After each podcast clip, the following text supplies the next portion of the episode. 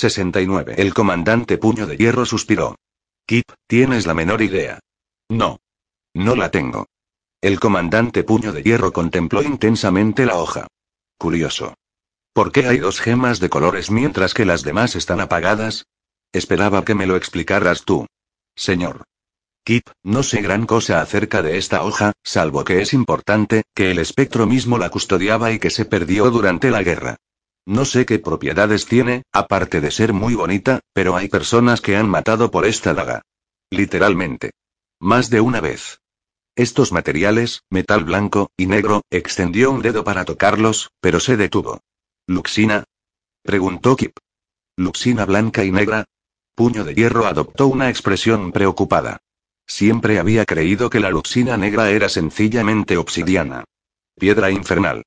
Esto, Kip no se había percatado, quizá no se hubiera fijado realmente desde la primera vez que examinó la hoja a la tenue luz de la barcaza, pero el metal negro que se deslizaba por el centro de la hoja blanca parecía distinto de lo que él recordaba. Era como si reluciera suavemente, un diminuto hilo palpitante. Otros discípulos se habían interesado por la luxina blanca y la luxina negra en las clases de Kip. La respuesta siempre era tajante. No estáis preparados para tener esa conversación.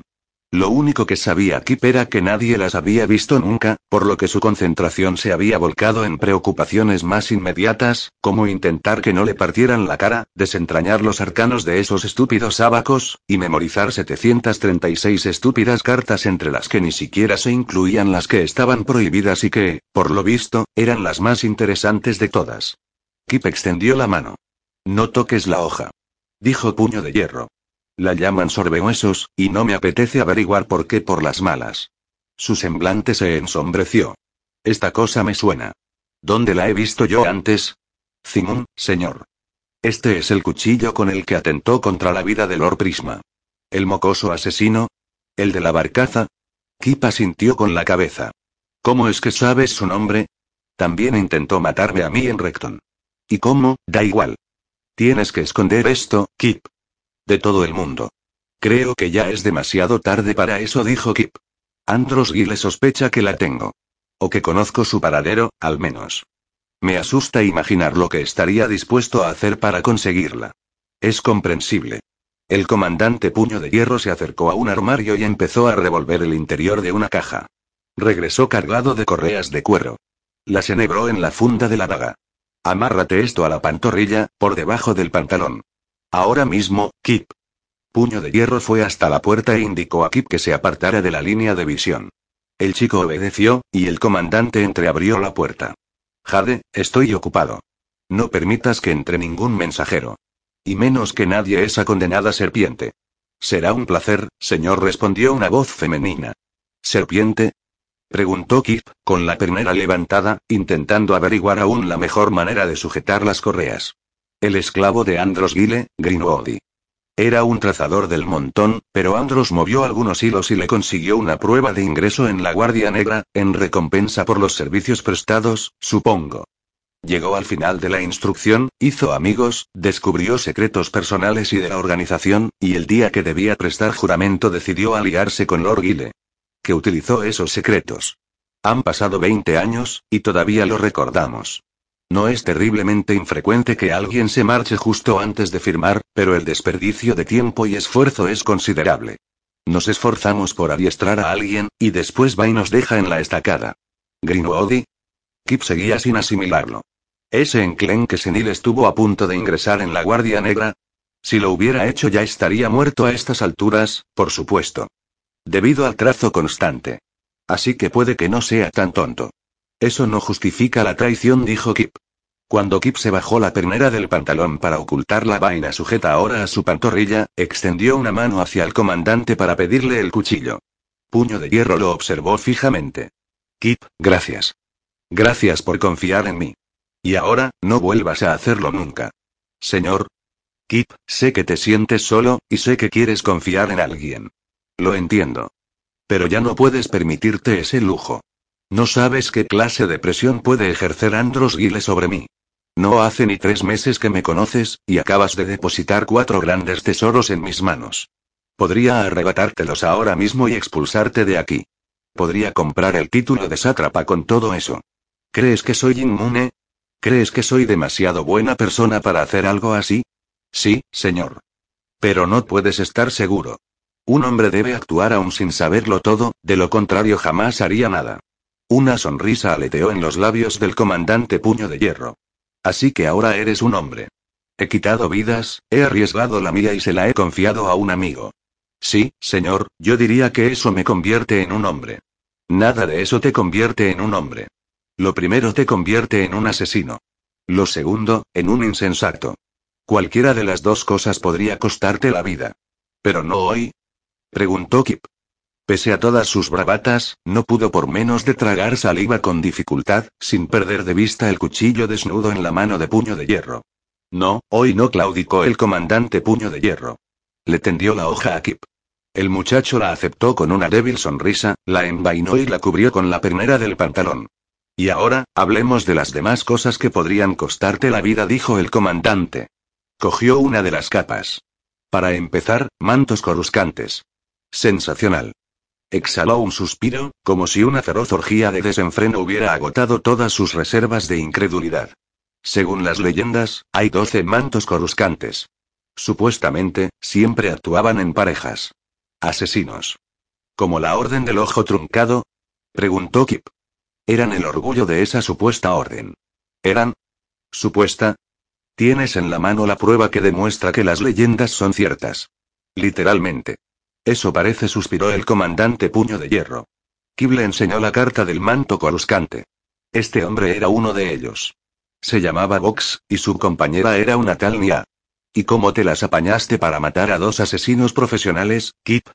A ella la mató él. Por accidente. Y después me sonrió la suerte.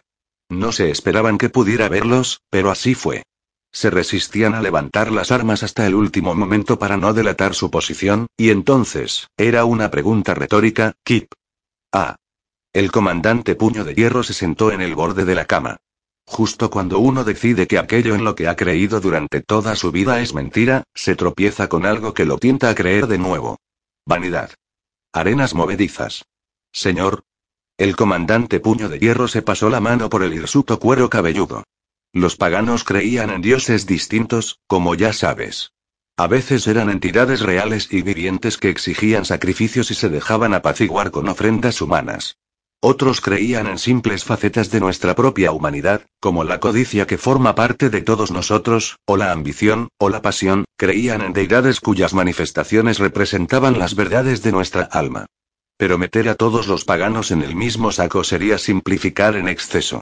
Aunque nos centráramos en los seguidores de Atirat, entre los que se contaba Vox, al parecer, estaríamos generalizando sin poder evitarlo. Todos estaban de acuerdo en la existencia de múltiples dioses, pero el consenso no se extendía mucho más lejos. Eran hombres como nosotros. Algunos buenos, algunos malos, algunos profesaban creencias absurdas. Se dejaban llevar por prejuicios religiosos completamente infundados, como la arraigada sospecha de que el uso de las gafas era pecaminoso y antinatural. Pero luego, algunas sectas sacrificaban encantadas a sus primogénitos para sobornar a los dioses y que éstos les concedieran abundantes cosechas. Algunos veneraban a los engendros de los colores. Otros los desterraban. Otros los lapidaban. Los engendros íntegros, pues afirmaban que tales criaturas existían, reinaban como semidioses. No entiendo cuál es la relación, dijo Kip. Que una persona base toda su vida en insensateces no significa que todas sus creencias sean erróneas. Kip enarcó las cejas. Y. La intriga me está matando, señor. Algunos paganos creían que refractar la luz era un don aislado. Según nuestras enseñanzas, refractar la luz es potestad exclusiva del prisma. No consta en ninguna sagrada escritura, pero es lo que se nos inculca desde hace siglos. El comandante Puño de Hierro agitó la carta del manto coruscante. Fíjate en esta carta. Dice. En poder de un refractador. Lo que significa que refractar la luz es posible. Aunque nadie creyera lo que te ha pasado, estas cartas son ciertas. No pueden rechazarse. Esta carta por sí sola no va a destruir la fe de nadie, pero dejaría en ridículo a todos los Luxiats que alguna vez han hablado de refractar la luz. Sería como cuando Pegar demostró de una vez por todas que el mundo es redondo, hace 200 años. Unos cuantos estudiosos llevaban cinco siglos murmurando lo mismo antes que él, pero nadie le dio las gracias por ridiculizar a los Luxiars. Las correcciones de navegación que sus cálculos hicieron posibles llegaron varios años después de su linchamiento. ¿Lo lincharon? Preguntó Kip, arqueando las cejas. Por algo completamente distinto. Sugirió que la luz era la ausencia de oscuridad, en vez de a la inversa. Al ver la estupefacción reflejada en el rostro de Kip, añadió. No te preocupes ahora por eso. La cuestión es que se puede refractar la luz. Algunos lo hemos sospechado siempre, motivo por el cual los trazadores como Adrasteia tienen abiertas las puertas de la Guardia Negra. No solo porque pueda haber armas ocultas, sino porque podría detectar la presencia de asesinos invisibles. ¿Pero cómo funciona? preguntó Kip. No sabía que algo así fuera posible. Eres un tenue, Kip. Careces de la formación necesaria para entender, y si no careciera de ella, todos mis conocimientos estarían equivocados. No necesito desaprender nada porque no sé nada. Puño de Hierro le dio la razón con una leve inclinación de cabeza y una sonrisa fugaz. Respiró hondo. La luz es energía. La energía siempre va a alguna parte. La luz del sol cae sobre un suelo de madera de cerezo. Sabemos que la luz solar abarca todo el espectro, desde el subrojo hasta el supervioleta, pero el suelo únicamente refleja un pardo rojizo. ¿A dónde va el resto de la luz? Se absorbe. Y años después, compara ese suelo de madera con una sección del mismo suelo que estuviera cubierta por una alfombra, o por una sombra. La parte expuesta al sol se habrá descolorido. Muy lentamente, la luz altera la naturaleza de la misma manera, la desgasta. Del mismo modo que oscurece la piel de un hombre o aclara los cabellos de una mujer. El color de un trazador surte el mismo efecto sobre su cuerpo. Los prismas no rompen el halo pese a trazar cantidades ingentes de luz porque pueden liberar toda la luz que absorben. Los demás somos menos eficientes, más susceptibles de sufrir algún daño. El caso es que la luz que incide sobre una superficie no puede cambiarse, a menos que se interponga una lente ante el sol. La energía es constante. Debe transformarse de alguna manera. Si funciona como aseguran algunas de las teorías que han llegado a mis oídos, los refractadores actúan como cuñas en el flujo de luz, prolongando los espectros largos y reduciendo los cortos, por lo que toda la luz visible que los golpea se libera tanto por encima como por debajo del espectro visible. Si cumplen su cometido a la perfección, resplandecerán como antorchas en el supervioleta y el subrojo. Algunas historias hablan de refractadores que estallan en llamas ante el exceso de luz, un día soleado, por ejemplo, consumidos por toda la luz visible que están transformando en calor. Estas capas están diseñadas para facilitar su tarea. Al igual que las lentes están diseñadas para que nosotros tracemos mejor nuestros respectivos colores. Kip había sido testigo de tantos portentos en los últimos meses que no le costó nada creerlo. Entonces lo que intentas decirme es que podría haber hordas de gente invisible paseándose entre nosotros. Hordas no. Refractar la luz con tanta maestría como para lograr la invisibilidad debe de rayar en lo imposible. Y suponiendo que las leyendas tengan razón, lo cual ya es mucho suponer, solo existen 12 capas como estas, creadas para la Orden del Ojo Truncado original, sino antes. Algunas se habrán extraviado o habrán resultado destruidas, sin duda, y ahora dos de ellas sobran en nuestro poder. De modo que, a lo sumo, habrá otras cinco parejas de asesinos ahí fuera. Quizá únicamente dos o tres. Quizá ninguna. Por lo menos ahora estas son nuestras. Lo cual es preferible a que las tengan nuestros enemigos, pero lo más probable es que no nos sirvan de nada. Después de negar su existencia, dudo de que la cromería disponga de algún método para detectar refractadores entre sus trazadores. Y aunque alguien conociera ese método, ¿se dejaría convencer para compartirlo cuando la mera idea roza la herejía? Los luxores atasianos suprimieron algo incómodamente parecido hace 110, quizá 120 años. Y eso solo es una carta, dijo Kip. Y tienes una baraja completa. Rómpelo todo, ya lo creo. El comandante Puño de Hierro empezó a reírse por lo bajo. ¿Qué tiene tanta gracia? Nada, solo estaba pensando que con lo importantes que son estos naipes y quienes pueden verlas con más claridad, probablemente acabas de condenar a un puñado de las personas que peor me caen a pasarse el resto de sus vidas encerradas en alguna biblioteca, manoseando cartas y tomando apuntes. Sabrás, refunfuñó Kip, que podrías estar burlándote de mi futuro. Lo dudo, resonó una voz detrás de Kip. Si no te han asesinado para dentro de un año, lo más probable es que vivas eternamente. Kip se giró en redondo, y allí, ante la puerta más silenciosa de la historia estaba Gavin Gile, con su característica sonrisa socarrona en los labios. Por otra parte, no me gustaría apostar contra el muchacho que convenció a Janus Boric para que le legara el trabajo de su vida. Kip no podía articular palabra. La presencia de Gavin inundaba toda la habitación. ¿Cómo está esa cabra senil? preguntó Gavin. Muerta respondió Kip, con la voz hueca y sin vida. Hasta ahora no se había dado cuenta de lo mucho que le importaba a aquella mujer. Un silencio respetuoso. Debería haberlo adivinado al ver las capas. Supongo que nada apunta a quién los contrató. Kip optó por guardar silencio. Después de todo, su primera intuición había demostrado estar equivocada. A mí no me miréis, Lord Prisma dijo el comandante Puño de Hierro. No estaba presente. No fui yo el que los mató, sino Kip. La mirada de Gavin saltó sobre el chico. ¿Los mataste tú? He ahí una historia que tendré que escuchar. Pero luego. Bien hecho, hijo. Hijo. Hijo. Con una sola palabra, Gavin había desmontado los meses de tormento de Lorandros Guile. Kip sintió el deseo irreprimible de derrumbarse. Lo único que quería era dejar todas las cartas y el cuchillo en manos de su padre y romper a llorar en sus brazos. Gavin levantó un dedo. Lo primero es lo primero. Comandante, vuestros guardias negros han invitado a Greenwood a alargarse con viento fresco.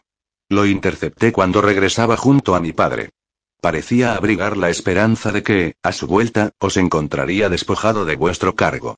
Creo que esa sabandija desleal peca de optimista, dijo Puño de Hierro. He ordenado a Carris que lo entretenga, pero si hay algo que necesitéis hacer, sugiero que lo hagáis cuanto antes. Intercederé por vos en la medida de lo posible, pero no estáis bajo mi jurisdicción. ¿Estáis seguro de que se equivoca, de que no habréis hecho nada y de que Carver Negro os salvará? El rostro del comandante Puño de Hierro se ensombreció. Supongo que hay un par de detalles que podrían causarme problemas. ¿Qué? preguntó Kip. ¿Qué has hecho? No es lo que he hecho. Investigaba un antiguo M. Lord Prisma, rompelo todo, con vuestro permiso. Tengo asuntos urgentes que atender. Se giró al llegar a la puerta. Rompelo todo, dijo, puedes confiar en Kruxer. Y. Tan solo a título informativo, habrías sido un guardia negro excelente. Se iba. De repente, Kip tuvo la certeza de que no volvería a ver jamás al coloso. Se acercó a él corriendo y lo abrazó. Puño de hierro gruñó, sorprendido. Después abrazó a Kip a su vez. Transcurridos unos instantes, apartó de sí al muchacho. Un brillo extraño iluminó la mirada de Gavin al ver cómo Kip abrazaba al comandante. Un destello lejano. Pero, en un abrir y cerrar de ojos, desapareció. Lanzó una bolsa de monedas al hombre. Comandante, por si acaso. Y, con franqueza, no estoy seguro de que vayan a venir a por vos. Yo sí, dijo Puño de Hierro. Que Orolamos conceda su luz, Lord Prisma. Cuídate, rómpelo todo. Y con esas palabras, se fue. 70. La ciudad de Idos estaba tachonada de antiguos figuras. Algunos Luxiats contaban que era el intento del hombre por escalar a los cielos. Los calificaban de blasfemias. Pero los empeños de esos mismos Luxiats por demoler los figurats nunca se habían saldado con éxito. Había trece grandes pirámides escalonadas en la ciudad, distribuidas geométricamente, dos semicírculos de seis alrededor de una. La central superaba fácilmente en altura a la torre del prisma, estructura que Leaf siempre había tenido por la más alta del mundo. Tras rendirse al general Gad del Marta, del ejército de Gazen, en lugar de ofrecer resistencia durante la guerra de los prismas, Idos se había librado de la antorcha, de la espada y del reflujo. La mayoría de los hombres obligados a servir en el ejército de Gazen, los que habían sobrevivido a la batalla de la Roca hendida, al menos habían regresado a sus hogares en cuestión de un par de meses, e Idos se había recuperado de los estragos del conflicto antes que cualquier otra ciudad de la costa del sur. El corregidor de la ciudad era Kata Maldita, hijo del sátrapa atasiano. Era un término tireano, uno de los pocos remanentes de una época en que Tirea abarcaba lo que ahora era el este de Atash. Cuando el corregidor acudió a parlamentar, el príncipe de los colores ordenó a todos los engendros de los colores de su ejército que formarán en la avenida central por la que caminaba el joven, con instrucciones de mostrarse a la vista de todos pero ocupándose de sus asuntos sin molestar al corregidor, para que éste pensara que había más de ellos en el ejército de los que en realidad eran. El paseo fue sin duda sobrecogedor, y el muchacho llegó hecho un manojo de nervios. Muchacho, en sentido literal, pues aunque oficialmente gobernaba una de las ciudades más ricas de las siete satrapías, tan solo contaba 20 años de edad, y ni siquiera los aparentaba. Leaf recibió al corregidor a maldita y a sus dos guardaespaldas frente a la tienda del príncipe de los colores. Su presencia pareció infundir ánimos al joven, que sonrió como si estuviera acostumbrado a desarmar a las mujeres con ese simple gesto. Era un chico apuesto, aunque muy flaco y enjuto de hombros. Leaf, cuyas preferencias se decantaban por los hombres viriles, respondió cortésmente con una diplomática inclinación de cabeza. Lo cierto era que el corazón martilleaba en su pecho, no por el corregidor, sino por la confianza depositada en ella. Se había puesto el más bonito de sus vestidos, y se dio cuenta de que al muchacho le gustaba. Corregidor, nos honráis con vuestra presencia. El príncipe está dentro, descansando. ¿Os importaría uniros a nosotros? A maldita consultó a sus guardaespaldas con la mirada, pero Leaf entró en la tienda sin esperar respuesta. Tras un instante de vacilación, el corregidor y sus hombres la siguieron. La tienda se hallaba a oscuras, más de lo habitual, más de lo necesario. Había una silla dentro, un trono, y nada más, ni siquiera alfombras. En la silla, repantigado, estaba el príncipe de los colores. No se movió cuando apareció Leaf. Luego, cuando entró el corregidor a maldita, el príncipe de los colores levantó la cabeza, y sus ojos comenzaron a refulgir con un rojo apagado, el color del hierro recién forjado. Se incorporó, y las capas de luxina al entrechocar emitieron un sonido como el del acero contra el acero. Un reflejo de tenue luz amarilla recorrió su figura, iluminando cada grieta, cada junta y cada costura.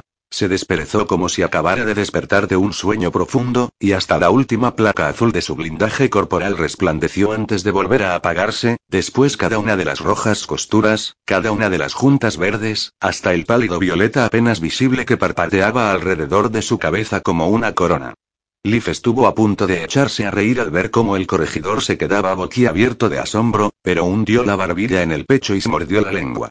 Los hombres de Amaldita parecían dispuestos a desenfundar las armas, pero también ellos estaban visiblemente aterrados. Corregidor dijo el príncipe. Bienvenido. ¿Me acompañáis? El corregidor hubo de carraspear antes de recuperar el habla. Por supuesto. Leaf se unió a los dos líderes y sus guardaespaldas, caminando tal y como le habían instruido, a la derecha del corregidor, mientras el príncipe lo flanqueaba por la izquierda. Atrapado entre la esperanza y el miedo, había dicho el príncipe. ¿Esperanza de qué? Leaf no se había atrevido a formular la pregunta. Dudaba de que fuera lo suficientemente bonita como para conquistar el corazón de un futuro sátrapa, aunque si el príncipe de los colores tenía éxito, aquel muchacho jamás sería sátrapa. Aunque él eso aún no lo sabía. Entonces, ¿qué? ¿Su amante? ¿La diversión de una noche? Leaf volvió a ser abruptamente consciente de que era una mujer sola. Si el príncipe de los colores le pedía que se prostituyera con el corregidor a maldita a cambio de un vale, no podría negarse. No parecía exactamente el tipo de gran propósito al que el príncipe no dejaba de hacer alusión, pero tampoco es que ella estuviera en condiciones de decidir nada, ¿verdad? La sobrevino una oleada de furia sorda.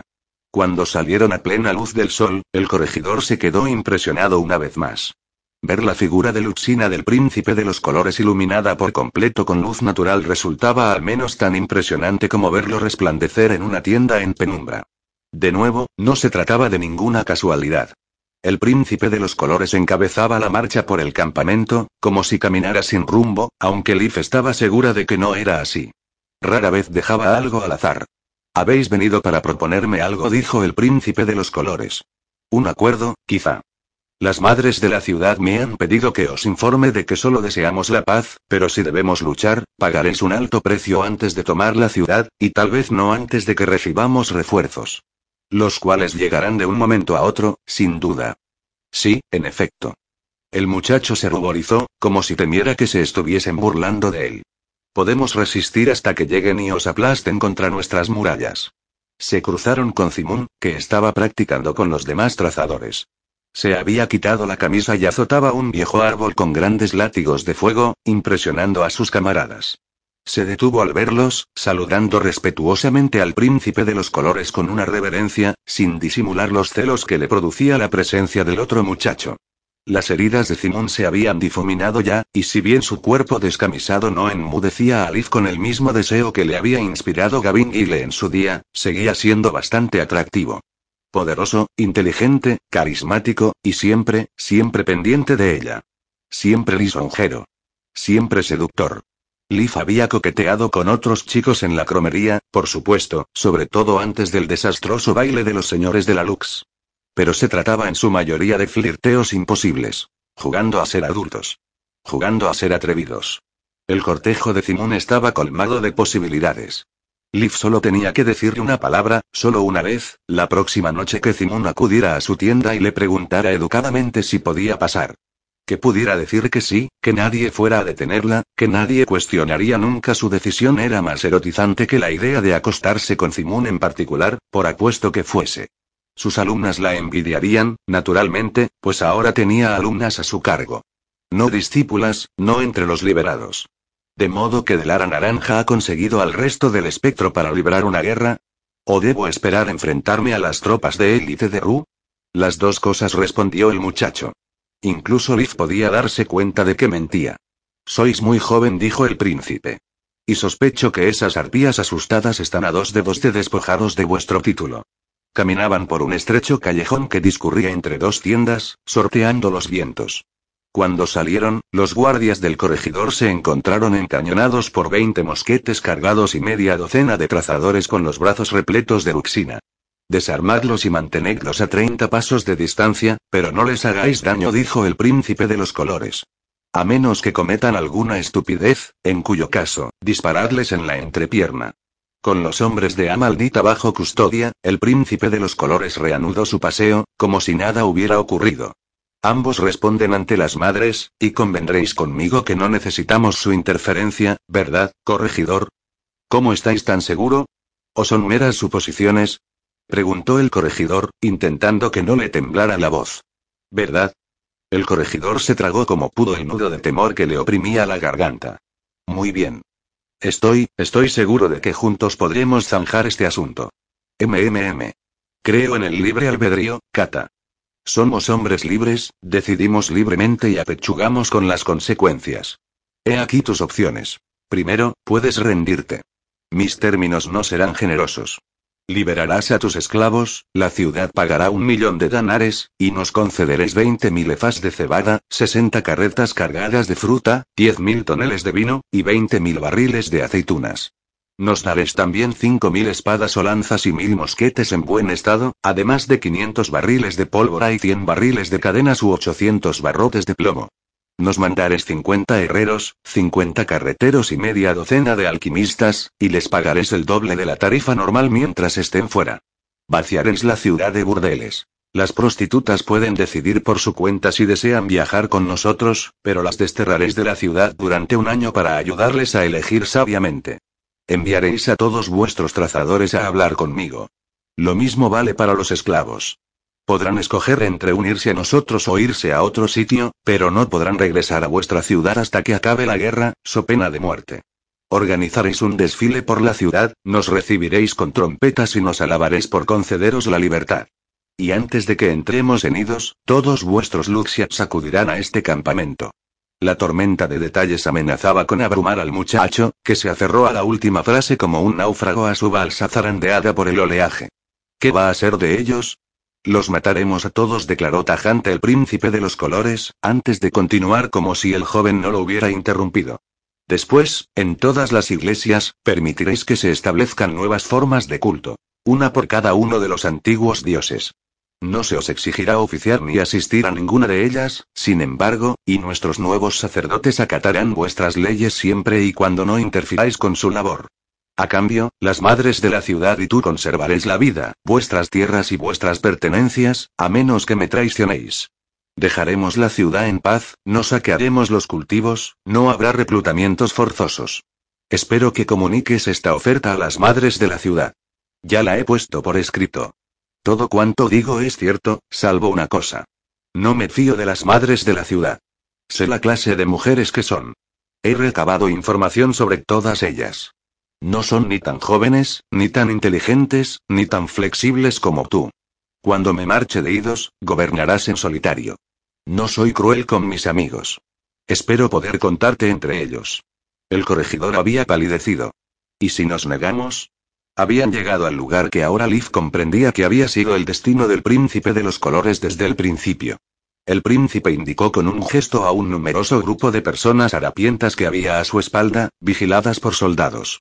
Se trataba de las 500 mujeres y niños que habían capturado en la pequeña localidad de Ergion. Nos llevamos a estos pobres desdichados de la última ciudad que se opuso a nosotros. Caminarán a la vanguardia de nuestro ejército durante el primer asalto. Cuando vuestras ballestas, cañones y catapultas empiecen a disparar, los masacraréis. ¿O crees acaso que las madres de la ciudad ordenarán el alto el fuego? También estallarán revueltas dentro de la ciudad. Sabes que tengo agentes infiltrados. Lo que no sabes es cuántos. Conozco las salidas secretas distribuidas a lo largo del río y bajo la gran abadía. Los ojos del corregidor se ensancharon durante una fracción de segundo. Sorprendido porque el príncipe poseyera esa información, o porque existiera otra vía de escape de la que él no tenía noticia alguna. ¿Recuerdas las historias sobre la masacre de Ru, el detonante de que Idos se rindiera durante la última guerra? Me limitaré a hacer lo mismo, a la inversa. Idos será una señal para el mundo, y en tus manos está decidir de qué tipo. Una señal de mi generosidad que muestre cuán compasivo puedo llegar a ser con quienes conquisto, o una señal de mi perfidia que muestre cuán implacable puedo llegar a ser con quienes se oponen a mí.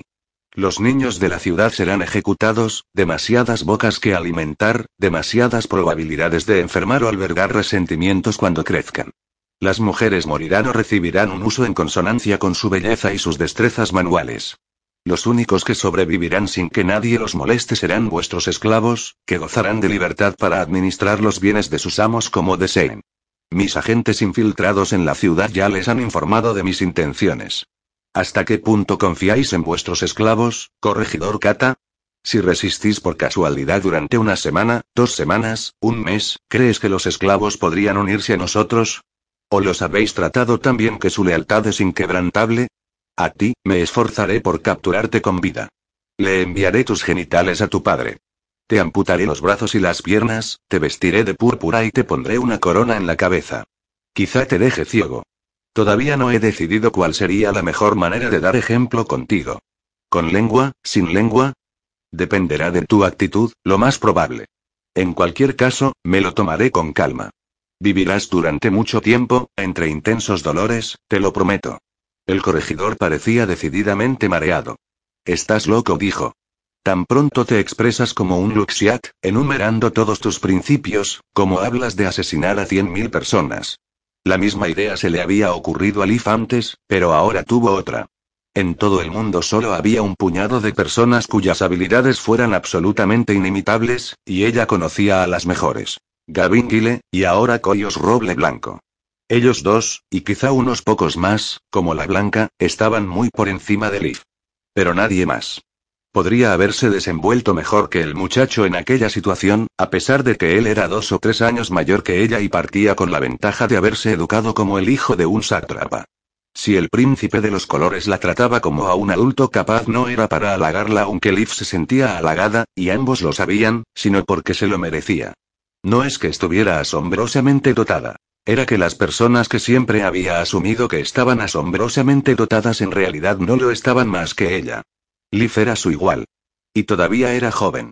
Con el tiempo, superaría a la mayoría. ¿Por qué la cromería no la había tratado así nunca? ¿Por qué su padre no la había tratado así nunca? Todos somos dueños de nuestras decisiones, dijo el príncipe de los colores, y esclavos de las consecuencias. Lamentablemente, ahora mismo, te corresponde a ti decidir por esas personas y por mí. Serán tus víctimas, no las mías.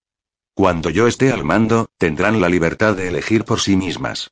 Es imposible derrocar a la cromería sin que las personas como tú desencadenen alguna masacre.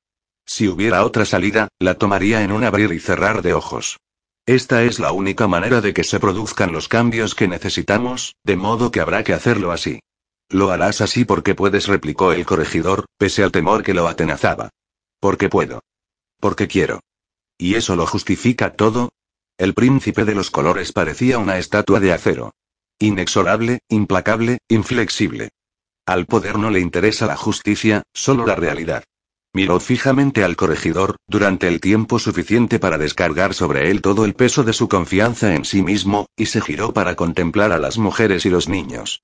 Su expresión era triste pero resoluta. Enviaría a aquellas personas a la muerte para proteger las vidas de sus hombres, y la culpa recaería sobre el corregidor. Si se trataba de un farol, era el más flagrante que Leaf hubiera visto en su vida. Pero no creía que se tratara de un farol. El corregidor tampoco, era evidente. Sus facciones se debatieron lentamente entre el horror, la revulsión, el asombro y, por último, la resignación. No se enfrentaba a un hombre, sino a una fuerza de la naturaleza. Era imposible razonar con un ciclón, implorar a un tornado. Solo cabía asegurar los postigos y esperar a que pasara, rezando para sobrevivir a la catástrofe. No tenemos un millón de danares, ni de lejos dijo el corregidor, y Leaf supo que se había rendido. No en vuestras arcas, ya lo sé. Informaréis a todas las familias nobles y acaudaladas de la ciudad de que, como no paguen su parte, serán los primeros en morir. Aceptaremos variaciones sobre las cantidades y los tipos de alimentos. Soy razonable. Quizá no dispongáis de tanta cebada. Podéis compensarlo con otros cereales. Y será difícil conseguir la fruta si no os dais prisa. No aceptaremos mercancías estropeadas. Por cada carreta de menos, una familia de nobles perderá la vida. El corregidor palideció. Tendré que consultarlo con las madres de la ciudad, por supuesto. Probablemente necesite un par de días. Nuestras catapultas estarán terminadas dentro de una jornada. Empezaremos a arrojar una mujer de Ergión sobre vuestras murallas cada cuarto de hora. No nos detendremos hasta que lleguen los Luxiars. Sé que el alcance de vuestras armas les permitiría destruir nuestras catapultas, pero deberéis tener en cuenta que las mujeres y los niños de Ergión estarán acampados a su alrededor. La puntería de vuestros artilleros es mediocre, en el mejor de los casos. Es imposible que impacten en nuestras catapultas al primer intento, ni siquiera al décimo. El corregidor tragó saliva. Entendido. Mis hombres publicarán una lista con los nombres de las mujeres en el orden en que serán catapultadas, para que los habitantes de Idos sepan cuándo esperar que mueran sus amigas, o tal vez sus enemigas, supongo. Comenzaremos con las más allegadas a las madres de la ciudad. Mis ingenieros me aseguran que las fuerzas generadas por el brazo de la catapulta tienen muchas probabilidades de matar a una mujer antes incluso de lanzarla por los aires. Les he pedido que trabajen en ello. Quiero que oigáis sus gritos mientras vuelan hacia la ciudad. Kata A maldita masculló una maldición y se fue. Miró a Leaf de soslayo antes de torcer la cabeza, avergonzado. ¿Entonces ya está? preguntó Leaf cuando el corregidor se hubo alejado. Jamás se habría atrevido a abrir la boca, antes. Estaría demasiado impresionada, demasiado asustada. Pero ahora, no pensaba desperdiciar la oportunidad de aprender del mejor. El príncipe contemplaba aún a las mujeres y los niños. Estos estaban jugando, chillando y alborotando, ajenos a sus probablemente inminentes muertes. Lo más seguro dijo el príncipe de los colores. Todo depende de lo listo que sea el joven Kata. Una de las madres de la ciudad es neta de Lucía, una arpía taimada. Esos guardias eran sus hombres. Si Kata no tiene cuidado, habrá firmado su sentencia de muerte accediendo a reunirse conmigo en privado. Madre de Lucía sabrá inmediatamente que le he ofrecido un soborno. Y sus enemigas ocupan los primeros puestos en la lista de mujeres que van a morir. Con sus amigas justo detrás. La madre y el corregidor discutirán. Si Madre de Lucía se impone, arrojaremos media docena de mujeres contra la ciudad, e Idos entrará en razón de repente.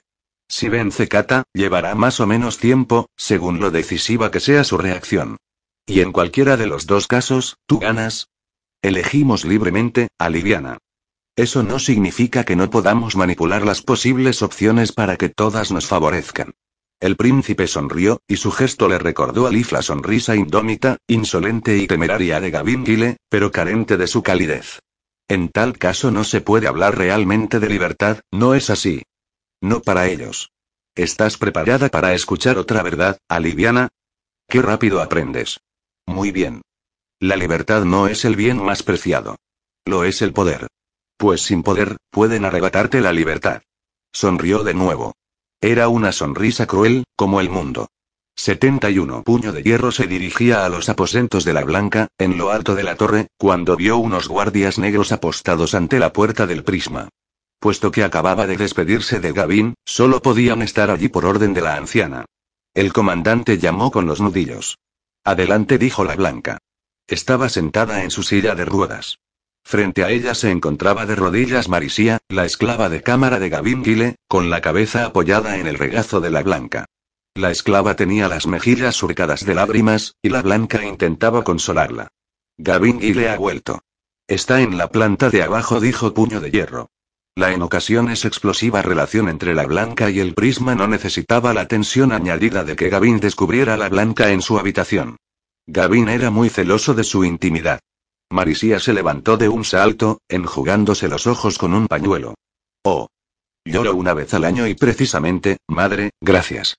Haré lo que me habéis dicho. Que Orolam te bendiga, pequeña. Nosotros nos vamos, para que tu vida no se vuelva más complicada de lo imprescindible, dijo Orea Puyaur. Comandante. Puño de hierro llevó la silla al pasillo. Pese a su carácter práctico, evidenciaba también la creciente fragilidad de la anciana. Menos de dos meses atrás, la Blanca se habría negado terminantemente a permitir que la empujaran de un lado a otro como si fuera una inválida. Tampoco tomó el relevo mientras recorrían el pasillo. Parecía cansada. Uno de los guardias negros encabezaba la comitiva, mientras el otro cerraba la marcha. Incluso allí, velaban por su integridad. Una de las desventajas de hacerse mayor, aunque nunca me había parado a pensarlo, dijo la blanca mientras Puño de Hierro depositaba la silla ante su escritorio y la soltaba, para sentarse frente a ella, es que dificulta tremendamente las labores de espionaje. Creía que delegaríais esas tareas en otros, dijo Puño de Hierro. Nunca se puede dejar todo en manos ajenas. Eso te sitúa a merced de tu maestro de espías. O maestra, según se mire. ¿Maestra de espías? ¿Cómo? Se refería a ¿Marisía? Preguntó Puño de Hierro, con incredulidad. Es vuestra. La Blanca guardó silencio durante largo rato, y la mente de Puño de Hierro pugnó por asimilar todas las implicaciones. Marisía poseía acceso ilimitado a esa planta, en todo momento, pero también podía moverse libremente entre los demás esclavos de la torre. Su posición como esclava del hombre más importante del mundo situaba su existencia en una zona gris social. Si lo necesitaba, podría codearse con el sirviente más humilde, o coquetear con el mercader más adinerado del gran jaspe. Una mujer inteligente sabría jugar sus cartas en semejante situación, y Puño de Hierro sabía que Marisía era definitivamente inteligente. No, no lo es, respondió la Blanca, al cabo. Pero en estos instantes estabas pensando tal y como debo hacerlo yo en todo momento. Y también Gavin. Es más difícil que calcular las posibilidades de que tu rival obtenga una buena mano jugando a las cartas, dijo Puño de Hierro. Se mejora con la práctica. Pero, por favor, ¿qué cotorra soy? Juntó las puntas de los dedos sobre el regazo y se quedó sentada, en silencio. Echó una mirada de soslayo a la cabeza descubierta del comandante, primero, después a sus ojos. Aguardó. Puño de hierro se frotó la cabeza, en la que los cabellos hirsutos crecían como obstinados rastrojos de fe que solo desaparecerían si los arrancaba de raíz. Si no podía confiar en la blanca, entonces en quién? Aunque fuese una mujer sin fe. Por otra parte, también él había perdido la fe. ¿Lo volvía eso menos digno de confianza? Se rió discretamente para sus adentros. Lo cierto era que desconocía la respuesta. Es posible que esté a punto de perder mi posición. ¿Cuál era vuestra gran apuesta? Las cartas sobre la mesa, ¿eh? Dijo la blanca. Tengo muy poco que perder, o eso parece, al menos. Los que abandonan la partida no tienen derecho a ver las cartas de los que se quedan en la mesa. Las metáforas se desmoronan como castillos de naipes. La blanca permaneció callada durante unos instantes, sondeando las profundidades del comandante. Puño de hierro soportó el escrutinio sin inmutarse. Has dejado de ponerte el gotra. Cuesta pasar por alto algo así. ¿Cómo debería reaccionar ante eso, comandante? ¿Personal o políticamente? ¿A qué os referís? Políticamente, es posible que me resulte imposible salvarte. Te has convertido en una apóstata. La mayoría de las personas no se cubren la cabeza con la prueba de su fe a la vista de todos, ni se la quitan cuando les entran las dudas. Tú sí. Si el negro alega que tu apostasía es motivo suficiente para apartarte del cargo, reconocerás que tiene razón. De modo que, en términos políticos, tú mismo te has puesto la soga al cuello. Puño de Hierro ni siquiera había contemplado esa posibilidad. Su religión, o ausencia de la misma, no era ningún espectáculo público. ¿Cómo podría el exterior de una persona no reflejar su interior? Naturalmente, podrías eliminar esa amenaza volviéndote a poner el condenado sombrero y explicándole a quienes te pregunten que te lo quitaste en señal de luto por tu pérdida, lo cual es cierto. En parte. Pero eso no vas a hacerlo. Ser un hombre consiste en aunar aquello que se debería ser y lo que se es. Los engaños pertenecen a las tinieblas. Pero no fue el mismo Orolam quien hizo que el mundo diera vueltas, para que la luz y la oscuridad se alternen. Ni el mayor foco de luz ni su espejo nocturno brillan constantemente sobre todo el mundo. Esa es la explicación generalizada que justifica las excepciones morales en tiempos de guerra, dijo Puño de Hierro, ligeramente crispado. ¿No te parece que llevamos los últimos 16 años librando una guerra? preguntó con voz queda la blanca. ¿Os permite vuestra posición definir la guerra como mejor os convenga? ¿Sabes quién es Corban Danavis, verdad? Ah, sí, por supuesto, lo conociste en Garriston. Él solía decir, no todos los tiburones y demonios marinos nadan en los mares de Ceres. Las metáforas me abruman, ama. Soy un hombre sencillo. La sencillez es poderosa a su manera, Ardun. Como tú bien sabes. Sí. Sí, ser la blanca significa que puedo decidir qué es la guerra. Y cuándo amenazar con ella. Esbozó una tenue sonrisa. Puño de hierro aguardó. Como sabes, soy yo la que selecciona al comandante de la Guardia Negra, y el negro está facultado para eliminarte del cargo. Se supone que eso equilibra nuestros poderes. En realidad, lo único que se consigue así es socavar mi autoridad. Pero quizá se te haya pasado por alto que, tras tu expulsión, simplemente podría nombrarte comandante de nuevo. Y él me destituiría otra vez. Lo cual precipitaría una crisis. Pero si te quedaras, si conservaras tus aposentos, si continuaras dando órdenes, asignando turnos, ¿cuántos de tus guardias negros antepondrían tu decisión y la mía a la de Carver Negro? Lo que sugería podría desembocar en una guerra civil. Puño de hierro levantó las manos. Un momento. Esperad, esperad, esperad. No soy digno de la clase de carnicería que insinuáis. No, no lo eres. Lo que decía no tenía sentido. ¿Se habría vuelto senil finalmente? No, la intensidad de sus insaturados ojos azules, grises y verdes daba fe de que nada había mermado su profundo intelecto. Entonces, ¿qué soy? ¿Un frente más en vuestra guerra?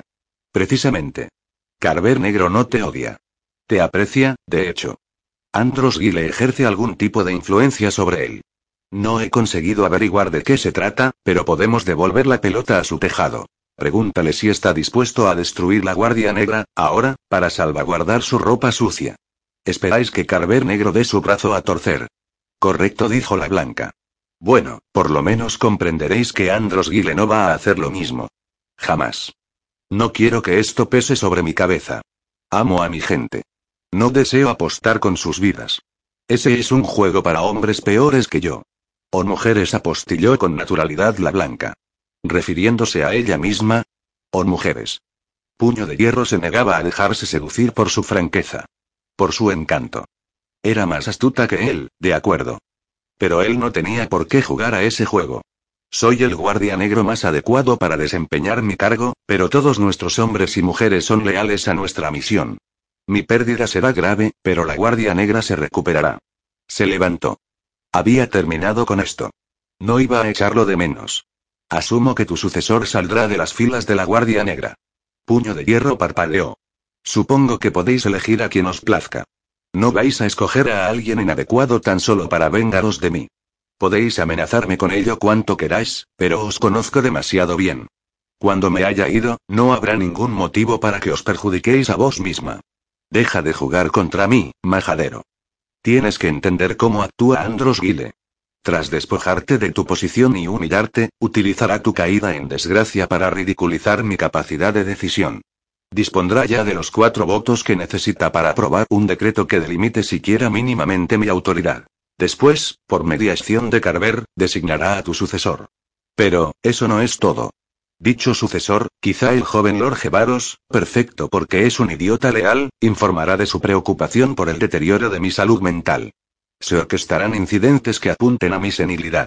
Mi autoridad volverá a delimitarse, y se me invitará enérgicamente a retirarme hasta el día del sol. Conjeturas, por supuesto, aunque a puño de hierro no le costaba nada imaginarse que pudieran hacerse realidad. Pero, ¿qué es lo que quiere? Me refiero a Lord. ¿Por qué tomarse tantas molestias? ¿Cuál es su objetivo? Si tuviera que apostar, diría que simplemente quiere el control. Conozco a ese hombre. Si estuviera en su mano, disolvería la cromería y las atrapias, abjuraría del prisma y se convertiría en el emperador de todo el mundo conocido. Creo que ostentaría ese título durante un día. Uno solo. Después sucumbiría a la tentación de aniquilarlo todo a la vacuidad de haber amasado tanto poder sin otro motivo que la codicia, y se suicidaría. Porque su afán por gobernar no se basa en ninguna razón lógica. Sencillamente cree que debería hacerlo. Le irrita que unos seres inferiores detenten el poder que se imagina que le corresponde. Hacéis que parezca tan simple, y tan vacuo. El mal es vacuo y simple.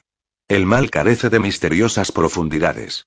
Nos asomamos a un agujero negro y lo llenamos con nuestros temores, pero en última instancia no deja de ser un mero agujero. ¿Creéis en Orolam, o también eso era una mentira necesaria? Tengo grandes preguntas para él. Todavía no se ha dignado responderlas. Puño de Hierro había pensado algo parecido, cuando era joven. Creía que Orolam escuchaba las plegarias de las personas importantes y pías. Él rezaba con las manos manchadas de sangre, por eso no lo escuchaba. Excusas. Llevaba más de 20 años inventándose pretextos para Orolam. Porque la alternativa era demasiado terrible. Eso se acabó. No volvería a creer en ninguna mentira. Pero creo, dijo la blanca. Creo hondamente, amigo mío. Le sostuvo la mirada, y el comandante recordó que aquella era una mujer de firmes convicciones. Lo suficientemente firmes como para haberse convertido en la blanca, lo suficientemente firmes como para no utilizar la magia desde hacía muchísimos años. ¿Me engañaríais? Sin dudarlo. Pero no acerca de esto. Me convertiríais en un embustero. No serías el primer hombre decente que veo vivir una mentira. Acertijos. Quizá. Os refierís a Gavin, que preside todos los rituales. Es ateo, ¿verdad? Pronunció la palabra ateo entre dientes. Comprendió que lo hacía por la fuerza de la costumbre. Siempre había pensado que era lo peor que podía ser una persona. Y ahora él mismo lo era. Prefiero pensar que atraviesa una crisis de fe fue la diplomática respuesta. Puño de Hierro sonrió con socarronería. Había venido para hablarle de las cartas y el cuchillo, pero ahora, tantos dobles sentidos. Si no se merecía escuchar la verdad sin tapujos de labios de ella, entonces ella tampoco merecía escucharla de labios de él. Alguien llamó a la puerta con los nudillos. Ama dijo una de las guardias negras, una mujer corpulenta llamada Samite, ahora que el prisma ha regresado, el espectro procederá a celebrar esa asamblea extraordinaria. Tenemos que estar abajo dentro de diez minutos. La blanca asintió con la cabeza, indicándole que podía retirarse. Durante unos instantes, su expresión reveló cansancio, amargura. Tu gente es muy amable conmigo, comandante. Recordármelo de esa asamblea extraordinaria, como si pudiera olvidárseme que hoy decidiremos si vamos a ir a la guerra, pero esa amabilidad es peligrosa cuando mi cuerpo empieza a traicionarme y el rojo intenta pintarme como una vieja chocha. Hablaré con ella. Con delicadeza, si no te importa. Sé que lo hace con buena intención. Se giró hacia puño de hierro. Ya le he dicho al negro que no puede apartarte del cargo. El rojo te odia por motivos que yo desconozco y tú no quieres compartir conmigo, pero no te hará nada mientras me quede un soplo de vida en el cuerpo. Agitó una mano, y eso fue todo. Puño de hierro estaba a salvo. Y ahora, mi apuesta. No puedo revelarte cuál era, pero sí a quién afectaba. Lo he apostado todo por Gavin. He apostado el mundo por él, y quizá no viva lo suficiente para ver quién gana. Puño de hierro exhaló un suspiro. ¿Cuándo me he convertido en guardián de los secretos y revelador de medias verdades? Rebuscó en uno de sus bolsillos. Sacó una piedra blanca, del tamaño de su mano. La dejó caer encima de la mesa de la blanca, como si de una baratija se tratara. Los ojos de la anciana se abrieron desmesuradamente. Comandante, eso es. Extendió la mano. Luxina Blanca susurró. Gavin la trazó durante la batalla de Garriston. Sin darse cuenta, la blanca recogió el trozo de Luxina con manos temblorosas, y por primera vez, al menos en presencia de puño de hierro, rompió a llorar en silencio. Hoy parece que todos son llantos.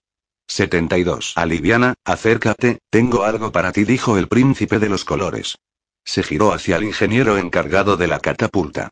Diez vales si llegas a la ciudad al primer disparo. Pero me dejarás cinco a de ver cómo ella no grite por el camino. El ingeniero ensayó una honda reverencia, postrándose casi. La gente todavía no sabía cuánta pleitesía rendir al príncipe de los colores. El campamento entero había hecho acto de presencia para asistir al espectáculo. El sol se acercaba a su cenit, y todo el mundo sabía que el mediodía era la hora límite. Los cañones de las almenas de la ciudad apuntaban contra ellos, pero no habían disparado mientras se preparaba el trabuquete, a 300 pasos de la muralla. Algunos de los seguidores del príncipe guardaban las distancias, temiendo que los cañones abrieran fuego e intentaran destruir primero la catapulta, pese a las mujeres y los niños de Ergión prisioneros alrededor de su base. Muchos más, sin embargo, eran los que querían estar lo más cerca posible cuando empezara el espectáculo para verlo con sus propios ojos, indiferentes al peligro. Liv se había sumado a ellos a petición expresa del príncipe. No voy a protegerte de las realidades de la guerra, Aliviana. Este es nuestro camino, y debes conocerlo. Confío en que sepas encajar la verdad, por desagradable que sea. Las implicaciones eran evidentes para la muchacha. Al contrario que su padre. Al contrario que la cromería. Quería ser digna de la confianza depositada en ella. De modo que observaba desde las primeras filas. La multitud no la zarandeaba. Su vestido de trazadora, violeta y amarillo, se aseguraba de ello. Los trazadores eran tratados como nobles. Tenían poder, y el poder era una virtud. ¿Dijisteis que teníais algo para mí, mi príncipe? preguntó Liv. Ha llegado una carta a tu nombre. Y antes de que me preguntes nada, por supuesto que la he leído. A un gesto del príncipe, apareció un secretario con la misiva. Liv reconoció la caligrafía. Sintió que un cosquilleo le trepaba por los brazos, hasta el cuello. Era de su padre. El príncipe de los colores dijo. Es hora de que decidas quién eres y quién quieres ser, Aliviana Ranavis. Los ingenieros empezaron a elevar el enorme contrapeso por los aires, introduciendo largas estacas en un engranaje de madera, girando la rueda con estrépito. El contrapeso subió, persiguiendo lentamente al sol, que se acercaba al punto más alto de su trayectoria. Leaf abrió el sello ya roto. Mi queridísima Aliviana, luz de mis ojos. El mero hecho de ver la letra de su padre provocó que se le anegaran los ojos en lágrimas. Cuando Kib le contó que Corban había fallecido en Recton, fue como si el mundo se hubiera acabado para ella. Respiró profundamente, parpadeó. La multitud estaba exultante y nerviosa al mismo tiempo. Los cañones podían abrir fuego de un momento a otro, sembrando la muerte por todas partes, o las puertas podrían abrirse en señal de rendición, o de agresión, o quizá no ocurriera nada. Algunas risotadas eran demasiado estentóreas. Los hombres hacían sus apuestas. Liv podía oír a las mujeres que esperaban a que las lanzaran sobre las murallas, llorando discretamente. Discretamente tan solo porque no querían preocupar a los niños, que aún no tenían ni idea de lo que estaba pasando. Siguió leyendo. Hija, por favor, vuelve a casa. Sé que crees que he roto mis juramentos. No es así. No puedo decirte nada más en una carta susceptible de ser interceptada, pero te lo contaré todo cuando nos veamos. Lo que decía era cierto, pero también exasperante. Ya se habían visto. Liv ya le había preguntado cuáles eran sus intenciones, pero él se negó a responder. ¿Y ahora había cambiado de opinión? Ahora que ella no estaba bajo su control. La madera crujió, las cuerdas se tensaron, y el gigantesco contrapeso del trabuquete llegó a lo más alto, tapando el sol. El cometido de los ingenieros no había terminado aún, sin embargo. Se apresuraron a comprobar cómo estaba soportando la presión su máquina, a preparar la cesta para la mujer, a advertir a las personas agolpadas delante y detrás de la catapulta que retrocedieran. Al cabo, el jefe de ingenieros se acercó al príncipe de los colores. Estamos listos, señor, deberíamos preparar la carga. La carga. Qué denominación tan impersonal, ¿verdad? El príncipe asintió con la cabeza. Sacaron de la fila a una mujer de avanzada edad. Tenía las mejillas surcadas de lágrimas, pero éstas ya se habían secado. Leaf vio que su atuendo había sido elegante alguna vez, y poseía la piel pálida de quien no ha trabajado al aire libre en su vida. Ondulados cabellos plateados, ojos castaños. De todas las personas que la observaban fijamente, reparó en Leaf, y le sostuvo la mirada. Es un farol, ¿verdad? preguntó la anciana. ¿O me engaño a mí misma? Leaf apartó la mirada. Confía en mí, le había dicho su padre. ¿No era esa otra manera de sometimiento? La mujer se dejó inmovilizar en la red, dócil, impotente. Deja la cabeza apoyada en las cuerdas, dijo el jefe de ingenieros. Relájate. Relájate, tan solo intentamos ganarnos nuestros vales, señora. Preparados musitó el jefe de ingenieros para el príncipe de los colores. El príncipe indicó a Liv que se aproximara. En sus ojos se alternaban los remolinos azules y rojos. Dime, Liv. ¿Debería esperar al mediodía, o demostrarles lo que significa oponerse a mí? Faltaba menos de un minuto para el mediodía. Liv se dio cuenta enseguida de que una parte de él quería castigar a la ciudad por rebelarse contra él, quería que pagaran por su osadía, temía que se rindieran antes de tiempo. Liv aún no había terminado de leer la carta. Titubeó pensando que, de alguna manera, era importante. Podríais reforzar su obstinación si creen que no habéis sido justo. Habéis dictado una hora límite y una consecuencia, que la muerte de la mujer pese sobre sus cabezas. Por alguna razón, tenía que acabar de leer la carta antes de que la mujer falleciera. El príncipe de los colores se tranquilizó. Sí, sí, por supuesto. Precipitarse sería un error. Sus ojos se inundaron de naranja en ese momento, y de repente pareció que estuviera disfrutando con la tensión que había provocado. Liv comprendió que no andaba desencaminada. El príncipe le había pedido su opinión porque esta era valiosa. Ella, Liv, era lo suficientemente inteligente, lo suficientemente fuerte como para merecerse su confianza. No era ninguna chiquilla. Leyó. Lily, no sé qué mentiras te habrán contado, pero te has aliado con unos monstruos. Si te quedas con ellos, tú también te convertirás en un monstruo. Nuestro hogar ya no existe, pero te ruego que vuelvas a casa, Lini. El pasado no importa. Da igual lo que hayas hecho. Te quiero. Papá. Vuelve a casa, y reconoce que estabas equivocada. Te arroparé con las antiguas normas que ya conoces. Te abrazaré como si fueras una niña otra vez. Y te sentirás guarecida y a salvo. Es una monstruosidad, ¿verdad? Preguntó con voz queda el príncipe de los colores, sin dejar de contemplar fijamente las puertas de la muralla. Supongo que, es una monstruosidad que exista un lugar como Laurión y nos tilden a nosotros de bestias porque estamos dispuestos a castigar a esta mujer, dueña de esclavos. ¿Cuántos crees que tenía? ¿A cuántos azotó o envió a las minas? ¿A cuántas prostituyó en los burdeles, o permitió que fueran deshonradas por su marido? Es una monstruosidad, cómo vuelven nuestros mismos corazones contra nuestros propios intereses. Nos han arrinconado en esta situación, aliviana. Este sistema es obra suya. Lo crearon de modo que no se pudiera cambiar desde dentro. Para que debamos matar si queremos terminar con él. Si somos monstruos, lo somos a su imagen y semejanza. Todas las miradas estaban puestas en las grandes puertas de la ciudad. También las almenas de la muralla se veían repletas de espectadores.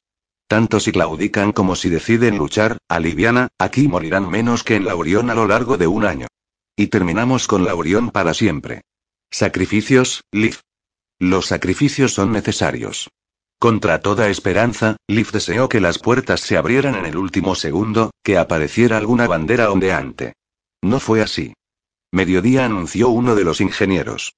Proceded, dijo el príncipe de los colores, para que todos lo oyeran. No, por favor gritó la anciana. Yo no he hecho nada. Quitaron el seguro. El enorme contrapeso cayó como una exhalación, balanceándose entre el rechinar de los grandes soportes, y el brazo largo salió disparado hacia adelante, con las cuerdas impulsando la cesta hacia el cielo a una velocidad vertiginosa. Los alaridos de la mujer amortiguaron el restallar de las cuerdas en el aire. Surcó los 300 pasos que mediaban entre el trabuquete y la muralla tan deprisa que costaba seguirla con la mirada, pero Liv vio claramente cómo la mujer pataleaba durante unos momentos antes de chocar de cabeza contra el muro de piedra, hacia la mitad de su altura. La multitud entera contuvo el aliento a la vez, y después jaleó, se rió y cubrió de jocosos insultos a los ingenieros. Para Liv, todo era distante y sobrecogedor. Había quedado una mancha en las grandes murallas leonadas, como si un gigante acabara de aplastar a un mosquito posado en su brazo. Liv trazó el supervioleta y sintió el paradójico alivio de no sentir nada. Todo poseía una lógica, incluso aquel horror. Si asaltaban la ciudad, ¿cuántos hombres y mujeres perecerían tan solo durante la primera carga? Era preferible que una sola mujer sufriera una muerte espectacular y atroz, pero rápida, a pesar de todo, sin grandes torturas físicas, a que murieran miles de personas para conquistar la ciudad. Y decenas de miles cuando la hubieran conquistado. En el pasado, los idosios habían derramado la sangre de miles de liberados, y ahora el príncipe de los colores no podría hacer nada para evitar la temible venganza de esos hombres. Esta vez no sería como la reconquista de Garriston, la antigua ciudad del ejército, un lugar que querían preservar en la medida de lo posible para que no fuese completamente inhabitable. Esta vez sería una masacre. Aún libres de su condición de esclavos, los exprisioneros de Laurión no eran pizarras en blanco, no eran inocentes chicos de granja que hubieran sido capturados y vendidos y que ahora pudieran regresar a la vida tranquila de antes. Muchos de ellos ya estaban endurecidos por las circunstancias antes de que el trabajo forzoso en las minas terminara de encallecerlos. A la Orión iban a parar los forajidos, los piratas, los violadores, los rebeldes y quienes fomentaban revueltas entre los esclavos.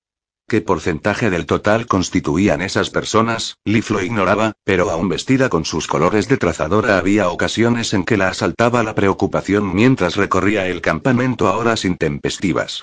Esos hombres, sueltos en una ciudad que había matado a sus amigos. Era preferible esto, para todos salvo para un puñado de desdichadas. Sacrificios. Había que tomar la ciudad, y esa era la mejor manera de conseguirlo. Que murieran unos pocos era preferible a que murieran muchos, ¿verdad? Evitar atrocidades mayores les exigía hacer aquello. En tiempos de guerra, esa era la forma más ética de librarla, aunque resultara espantoso. Ante la ausencia de una respuesta procedente de las almenas, el ambiente no tardó en relajarse. Los hombres empezaron a hacer apuestas, a repartir comida, a extender mantas en la hierba, como si se dispusieran a pasar una jornada de picnic. El príncipe de los colores se giró hacia Liv. Su semblante sorprendió de nuevo a la muchacha, aunque ahora la conmoción duró apenas medio segundo. A primera vista, era cierto que parecía un monstruo.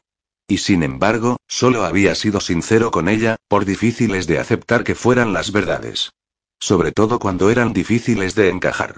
Él la había reconocido por lo que era, por quién era. Y aunque Liv fuera una simple muchacha tireana, él la había tratado como se merecía.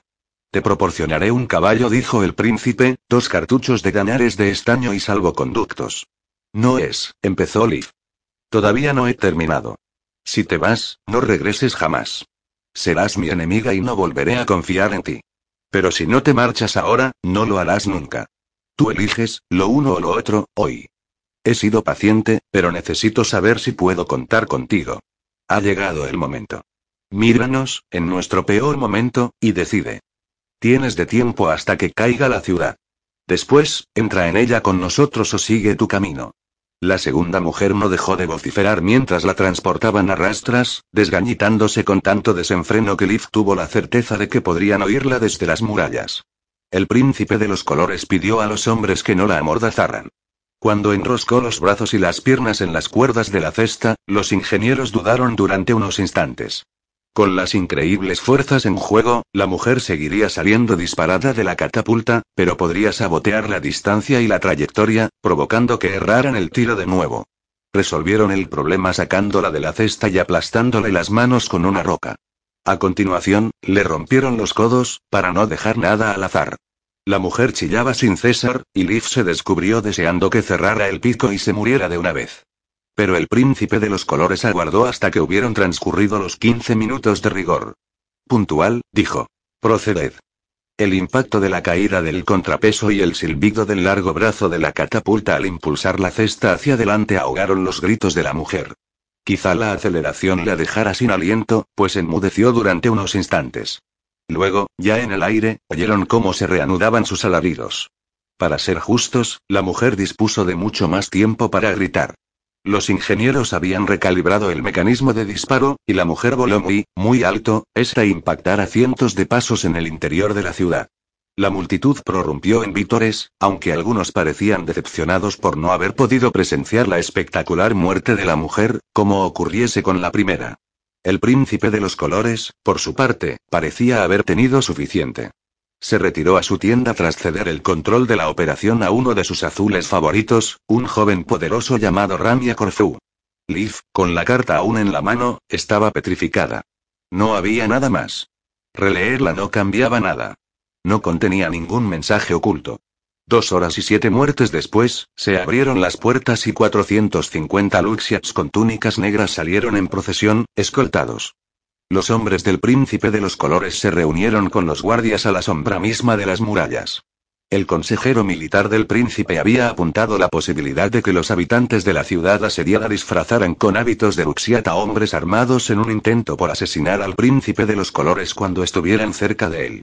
En vez de eso, los cientos de Luxiats aceptaron dócilmente el cambio de guardia, permitieron que los registraran en busca de armas y caminaron de buen grado al encuentro del príncipe de los colores. Qué extraño, pensó Elif. Es un suicidio. Usar su libertad para renunciar a ella. Renunciar a su poder. Demencial. Miró la carta de nuevo. Cuando llegaron al campamento, el príncipe de los colores salió a recibirlos en persona, montado a lomos de su espléndido corcel blanco, lucero del alba. Caray, neta de Lucía, ignoraba que hubieras tomado el hábito negro, dijo el príncipe de los colores, dirigiéndose a una de las mujeres de la primera fila. Tu devoción, aún equivocada, es alentadora. Neta de Lucía era la madre de la ciudad que, en palabras del príncipe, encabezaría la oposición. De modo que el joven corregidor había tenido éxito, después de todo. Neta escupió en dirección al príncipe de los colores. Lo compraste. Sabandija cobarde. Miserable traidor. Sabía que lo harías. Y yo sabía que tú eras la única persona que tenía alguna posibilidad de detenerlo, replicó Coyos. Pero dime, ¿cómo te ha derrotado? Le sonrió la suerte. Actuó media hora antes de que mis hombres llegaran para encerrarlo en una celda. Me vendría bien contar con una mujer inteligente y dispuesta a hacer lo que sea necesario, dijo el príncipe. Por su expresión, parecía que Neta no pudiera creerse que fuese a disfrutar de una segunda oportunidad. Transcurridos unos instantes, se postró de rodillas, indiferente a todos los condenados que la observaban. Mi señor, nada me haría más feliz, serviros sería para mí un placer y un honor. ¿Ahora quién es la miserable traidora? preguntó el príncipe de los colores, dándole la espalda. Pero, mi señor. Dijisteis que me necesitabais. Chilló con voz estridente la mujer. Basta. Mi señor. Mi señor. Por favor. Os lo ruego. Silenciadla ordenó el príncipe. Uno de los soldados se acercó a ella y la degolló. Un surtidor de sangre brotó de su garganta mientras se desplomaba. Se quedó tendida en el suelo, exhalando su último aliento entre estertores. Una oleada de náusea sobrevino a Liv, que se apresuró a trazar el supervioleta para controlarse. No me refería a que la matarais. exclamó el príncipe. Yo, no tiene importancia. De todas formas, no se merecía estar con estos siervos de Orolán. Levantó la voz. Luxias, detesto todo lo que adoráis, y odio lo que habéis hecho con las siete satrapías. Pero admiro vuestro valor. Vuestras muertes salvarán las de miles en ambos bandos. Siquiera por este gesto, os admiro. Que tengáis una muerte digna. El príncipe de los colores se giró hacia los soldados que los custodiaban. Atadlos de pies y manos. A todos. Unos pocos lloraban, pero ninguno de ellos forcejeó, ninguno de ellos gritó. Luego, mientras cientos de soldados se abalanzaban con cuerdas sobre los dóciles Luxias, el príncipe volvió la mirada hacia su pueblo. Hermanos y hermanas, hoy marca el comienzo de una nueva era. Los gritos de júbilo lo interrumpieron, y hubo de esperar a que se apagaran. Hoy, daremos los primeros pasos fuera de las tinieblas. Más victores. A ojos de Liv, Coyos parecía irritado porque no le dejaban terminar. Supuso que no se dirigía a menudo a una congregación tan numerosa como aquella, inmensa y entusiasta, enfervorizada por la victoria y el derramamiento de sangre. La cromería y sus luxias nos mantenían encadenados. ¿Vamos a seguir soportándolo? No. Corearon unas cuantas voces.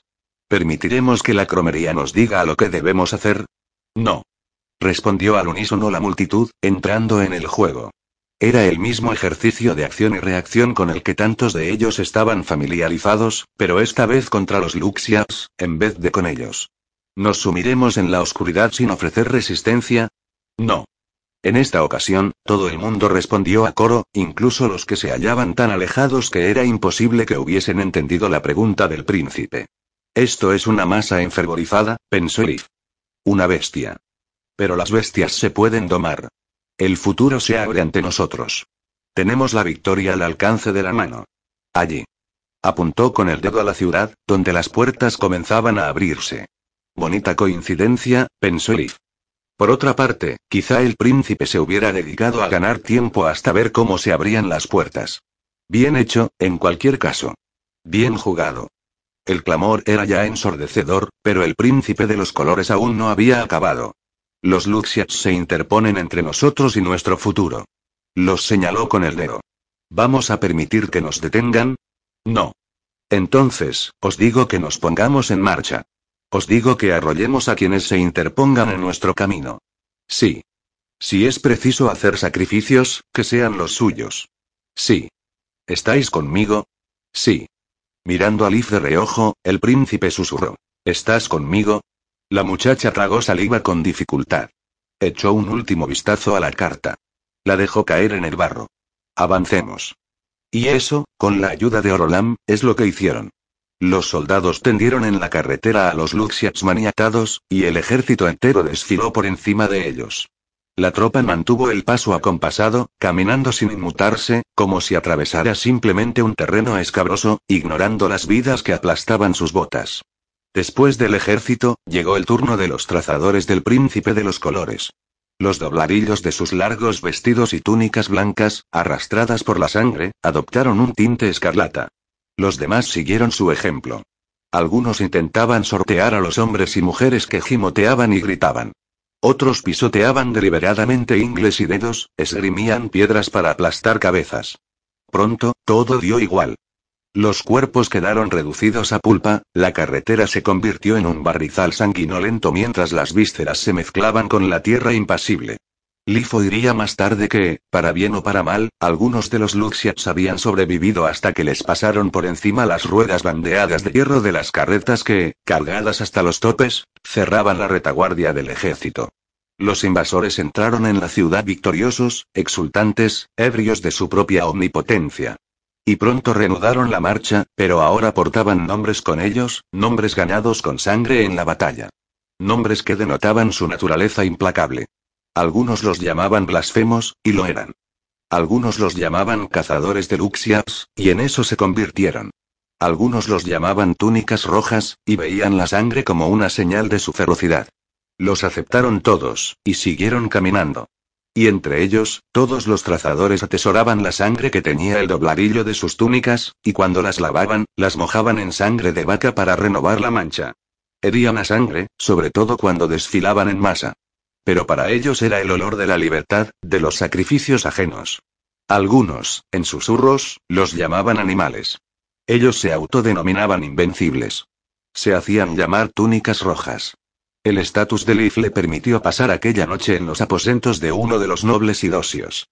Se emborrachó, y cuando Zimun volvió a llamar con los nudillos a su puerta, pasada la medianoche, esta vez no le pidió que se fuera. 73. Me los vas a quitar, ¿verdad? Preguntó Kip. Las palabras brotaron roncas y entrecortadas de su garganta. Más ásperas y desabridas de lo que pretendía.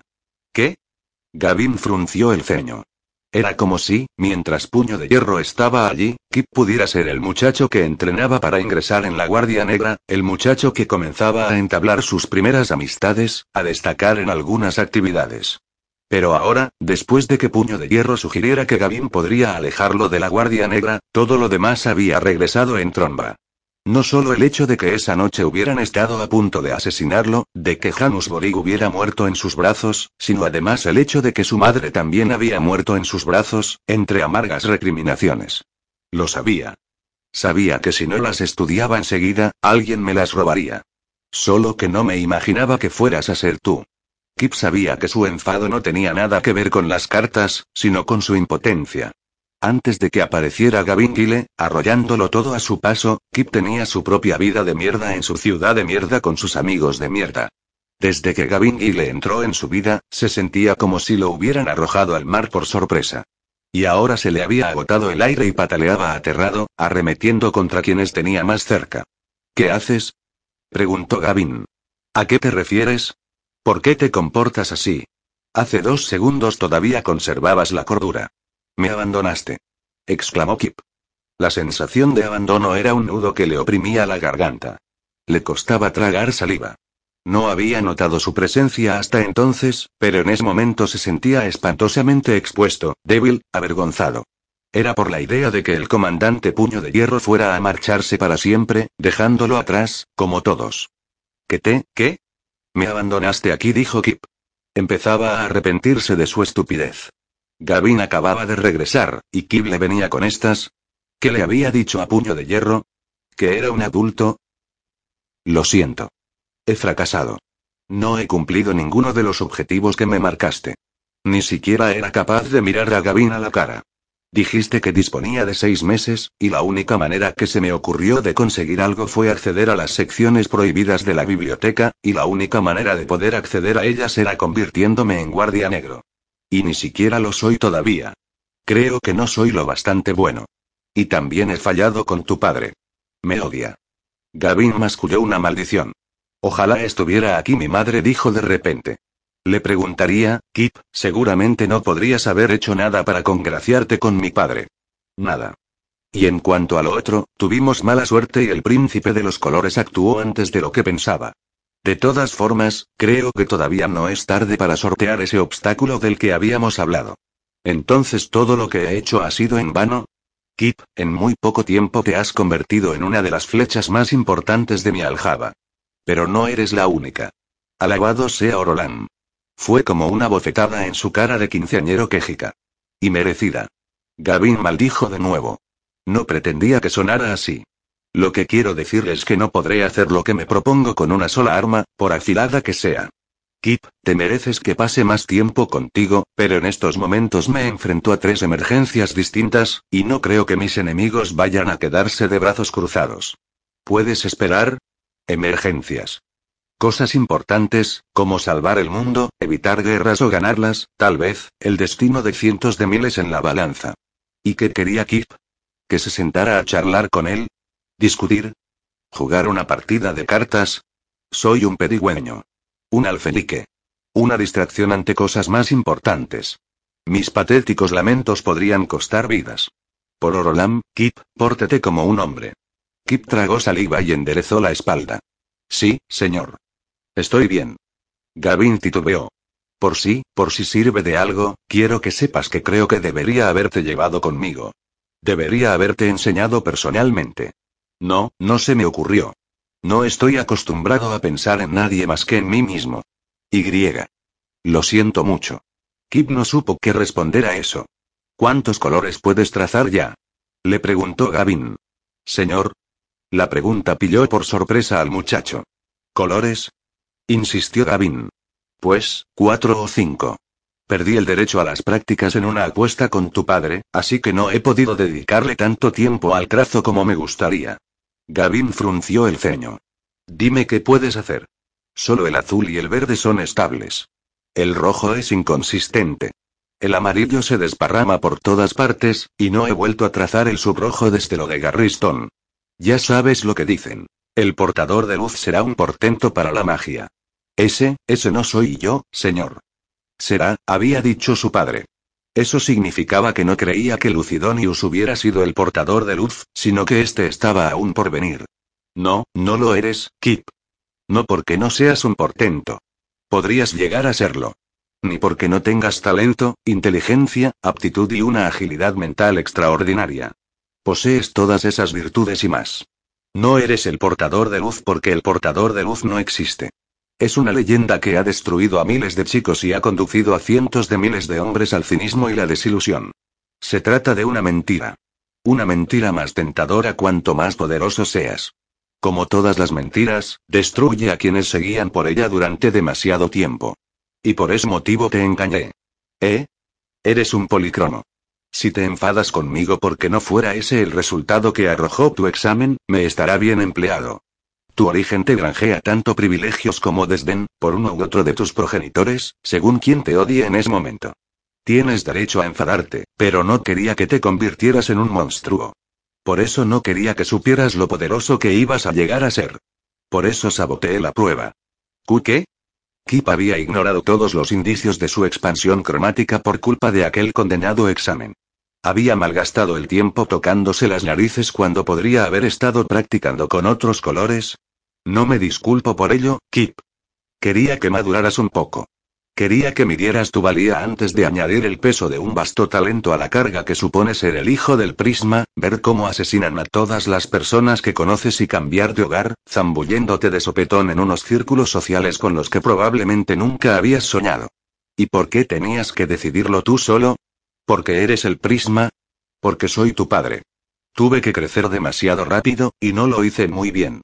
¿Sabes lo que es empezar una guerra con 17 años? Pensaba que tenías 18.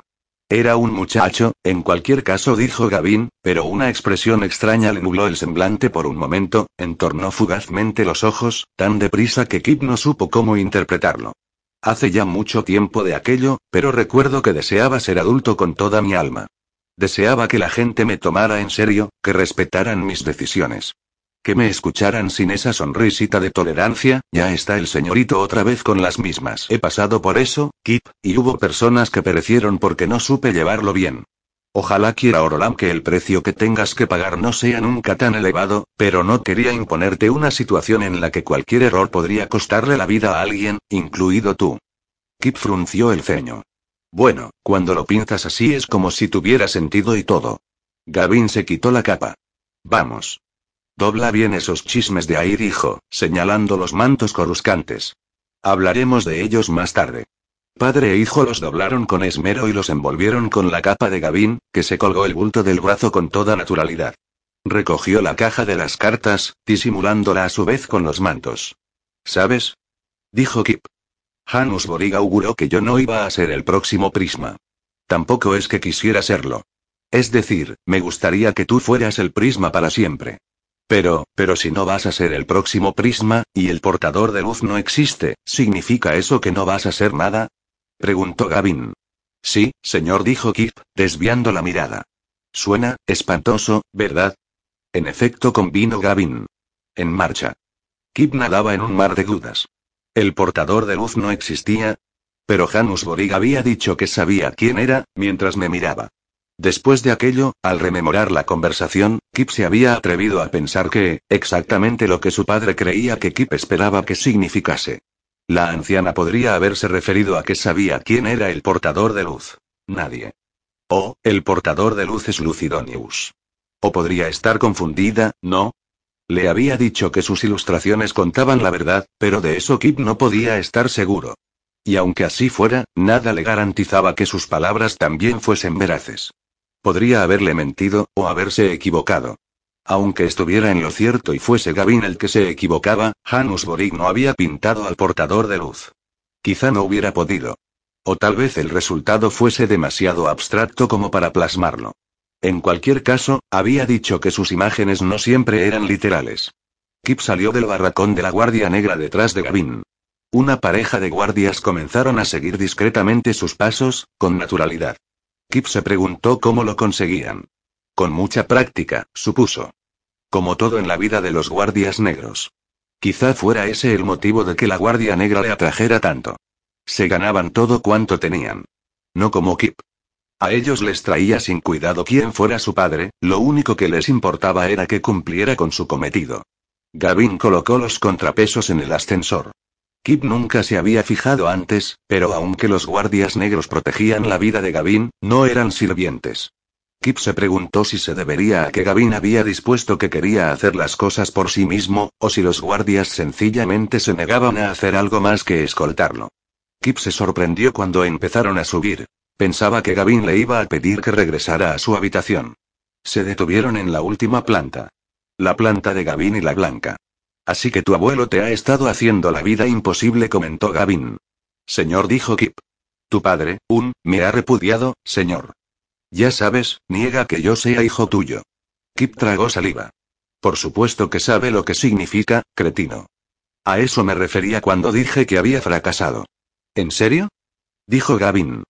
Esto va a ser divertido, ¿verdad? No había ni rastro de humor en su voz. Se giró hacia uno de los guardias negros, un ilitiano larguirucho de sonrisa torcida. Litos, te presento a mi hijo, Kip. Kip es hijo mío. Sí, señor, dijo el hombre. Poseía una voz extrañamente atiplada. Entendido. Oh, un eunuco. Kip había oído que algunos ilitianos creían que los eunucos eran mejores trazadores que los chicos. Sus profesores, sin embargo, ridiculizaban esa teoría. Cortarle las pelotas a un hombre no le cambia los ojos, decían. Separar a un hombre de una de sus partes no alteraba las demás. Por otro lado, era evidente que te cambiaba la voz, así que quizá la idea no fuera tan absurda. O puede que evitara que la voz de un hombre cambiara, lo cual evidentemente no era lo mismo. A menos que hubiese algo en la pubertad que también modificara los ojos de un hombre, de forma inapreciable, quizá, pero lo suficiente como para deformar su percepción de los colores y hacer que su magia fallara más a menudo que la de las mujeres. De nuevo, el problema era que nadie sabía con exactitud cómo percibían los colores los demás, por lo que todo el mundo debía confiar en sus intuiciones. Y al parecer, algunas personas confiaban en ellas hasta tal punto que estaban dispuestas a cortarle los testículos a un niño. Kip vivía en un mundo de locos, rodeado de personas dispuestas a cometer atrocidades con las que él ni siquiera osaría soñar. Se estremeció. Gavin lo miró, comprensivo. Tocó brevemente el hombro de Kip. Litos desapareció mientras cruzaban el puesto de control y hablaban con el oficial al mando. Menos de cinco segundos después, Litos regresó apretando el paso para alcanzar a Gavin y a Kip. Lo acompañaba otra guardia negra, la guardia negra de Kip, supuso el muchacho. Samite. Se alegró de volver a verla. No había vuelto a saber gran cosa de ella desde su primer día en la cromería. Sonrió. La mujer se limitó a arquear una ceja. Llegaron a los aposentos de Gavin, y pasaron adentro. Gavin indicó a Kip que lo siguiera. Como una sombra particularmente achatada, Samite siguió al chico y se apostó detrás de la puerta. Se había convertido en la guardaespaldas de Kip, lo que significaba que debía protegerlo incluso en el cuarto de Gavin. Incluso del propio Gavin, llegado el caso. Un mundo de locos. La habitación, grande y espaciosa, estaba impecablemente limpia y tan bonita como la última vez que Kip la había visto. Pero ahora sabía mucho más que entonces acerca del trazo. Su asombro, por consiguiente, era mayor. Los paneles de piedra infernal que adornaban las paredes podían golpearse con luxina supervioleta para controlar las ventanas y las luces artificiales de arriba. Había luxina subroja imbricada en el suelo y el techo para mantener la estancia caldeada, contrarrestando así el frío que se colaba por las docenas de ventanas que se extendían desde el suelo hasta el techo.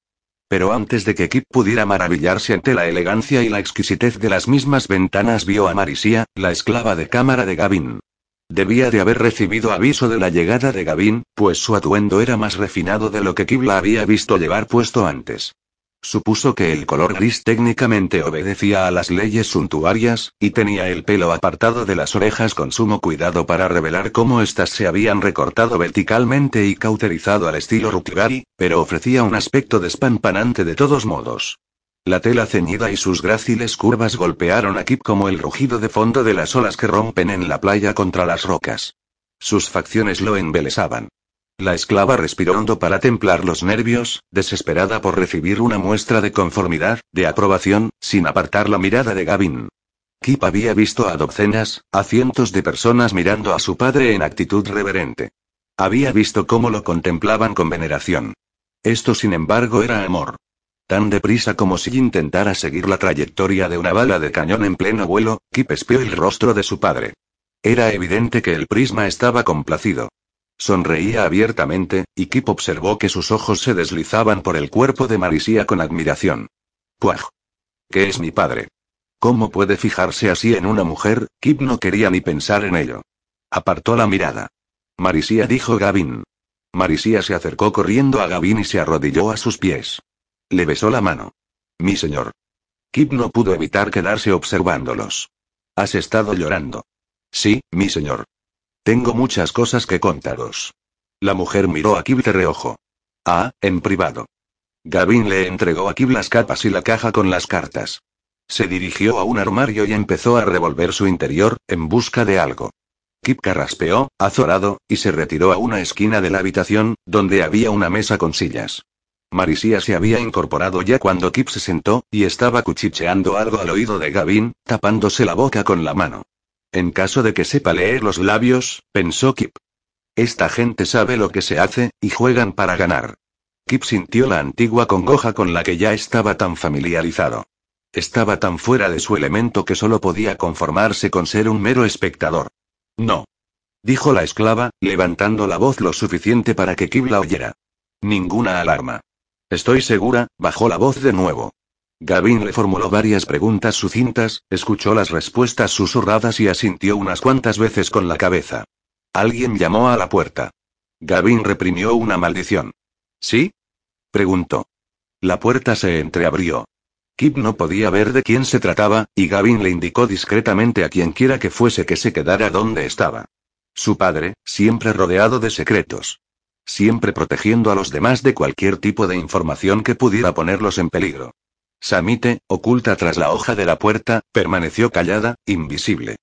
Gavin dijo una voz de mujer mayor. Esperaba que me acompañaras abajo. Lo que va a debatir el espectro te concierne, después de todo, pero antes me gustaría tener unas palabras contigo. La blanca. Gavin estaba hablando con la blanca. Kip volvió a tragar saliva con dificultad. Por supuesto, replicó Gavin. Se giró y le dijo algo a Marisia, aunque Kip sabía que en realidad estaba dirigiéndose a él. Regresaré dentro de una hora. No te metas en líos. Marisia ensayó una honda reverencia. Sabía cuándo seguirle la corriente. Gavin lanzó despreocupadamente algo encima de la cama, miró con disimulo a Kip para indicarle que era para él, y se fue. Cuando la puerta se hubo cerrado, Marisia se volvió hacia Kip. Parece que vais a quedaros aquí, joven amo. ¿Tenéis alguna necesidad? Quizá un bocado para, excelente. En ese caso, con vuestro permiso, debo encargarme de unos recados urgentes para el prisma. Por favor, no toquéis sus cosas. Tiene poca paciencia con quienes violan el único santuario que conoce. Loen, pero la mujer se había marchado ya. La puerta se cerró con un chasquido seco a su espalda. Tiendo. Mortificado, Kip miró de soslayo a Samite, en pie junto a la puerta. La guardia tenía los labios fruncidos, para no sonreír, sin duda, pero por lo demás su expresión era tan hierática como siempre. Kip se sentó a la mesa. ¿Con que no me meta en líos, eh? Miró en dirección a la cama, primero, y después al estuche que contenía las cartas. Durante unos instantes se sintió orgulloso de decidir que no iba a abrirlo. Va, qué diablos. Las cartas prácticamente saltaron a sus manos. Se abrió la puerta, y Kip se apresuró a guardar los naipes en la caja y a esconderlos debajo de las capas. Ah, solo era Teia. Hola, amo dijo, con un brillo en la mirada. La esclava del prisma me ha dicho que podría encontrarte aquí. Se supone que hemos de ir a practicar. Tenemos que hablar acerca de eso del amo. No, tenemos que hablar acerca de nuestra estrategia para el examen de la Guardia Negra. Después de practicar. No hace falta que discutamos ninguna estrategia todavía, ¿no? No hace falta, no. Te han enviado aquí para distraerme, dijo Kip, comprendiendo al fin lo que ocurría. El comandante dice que acabas de vivir una experiencia traumática. Se supone que tu compañera debe velar por ti. Y ahora, en marcha. Era casi como tener una amiga de verdad. Claro que Teía tenía que cuidar de Kip, por supuesto. Era su esclava. Kip esbozó la sombra de una sonrisa. Casi una amiga de verdad tampoco estaba tan mal, bien mirado. Recogió el estuche de las cartas mientras se ponía de pie. Samite carraspeó. Kip la miró. La guardia negra le devolvió la mirada, inexpresiva. Kip soltó la caja, sintiéndose como un niño pillado en falta. Señaló la cama como diciendo, ¿puedo llevarme eso por lo menos, mamá? Lo que tú digas, parecía indicar la expresión de Samite, tolerante al tiempo que risueña. Kip cogió una varita de marfil que había encima de la cama. Ignoraba por completo de qué se trataba.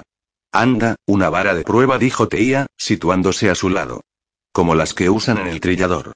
Sirve para saber cuáles son los colores que podrías trazar. ¿Para qué querría darte? La vara yacía atravesada en la palma abierta de Kip. Mostraba los siete colores. 74. Gavin saludó a la blanca con una sonrisa mientras sus guardias negros adoptaban sus posiciones detrás de ellos. Elesia, una mujer menuda, pálida para los estándares de la Guardia Negra, empujaba la silla de ruedas de la Blanca. Aquello era una novedad. De modo que la Blanca empezaba a quedarse sin fuerzas.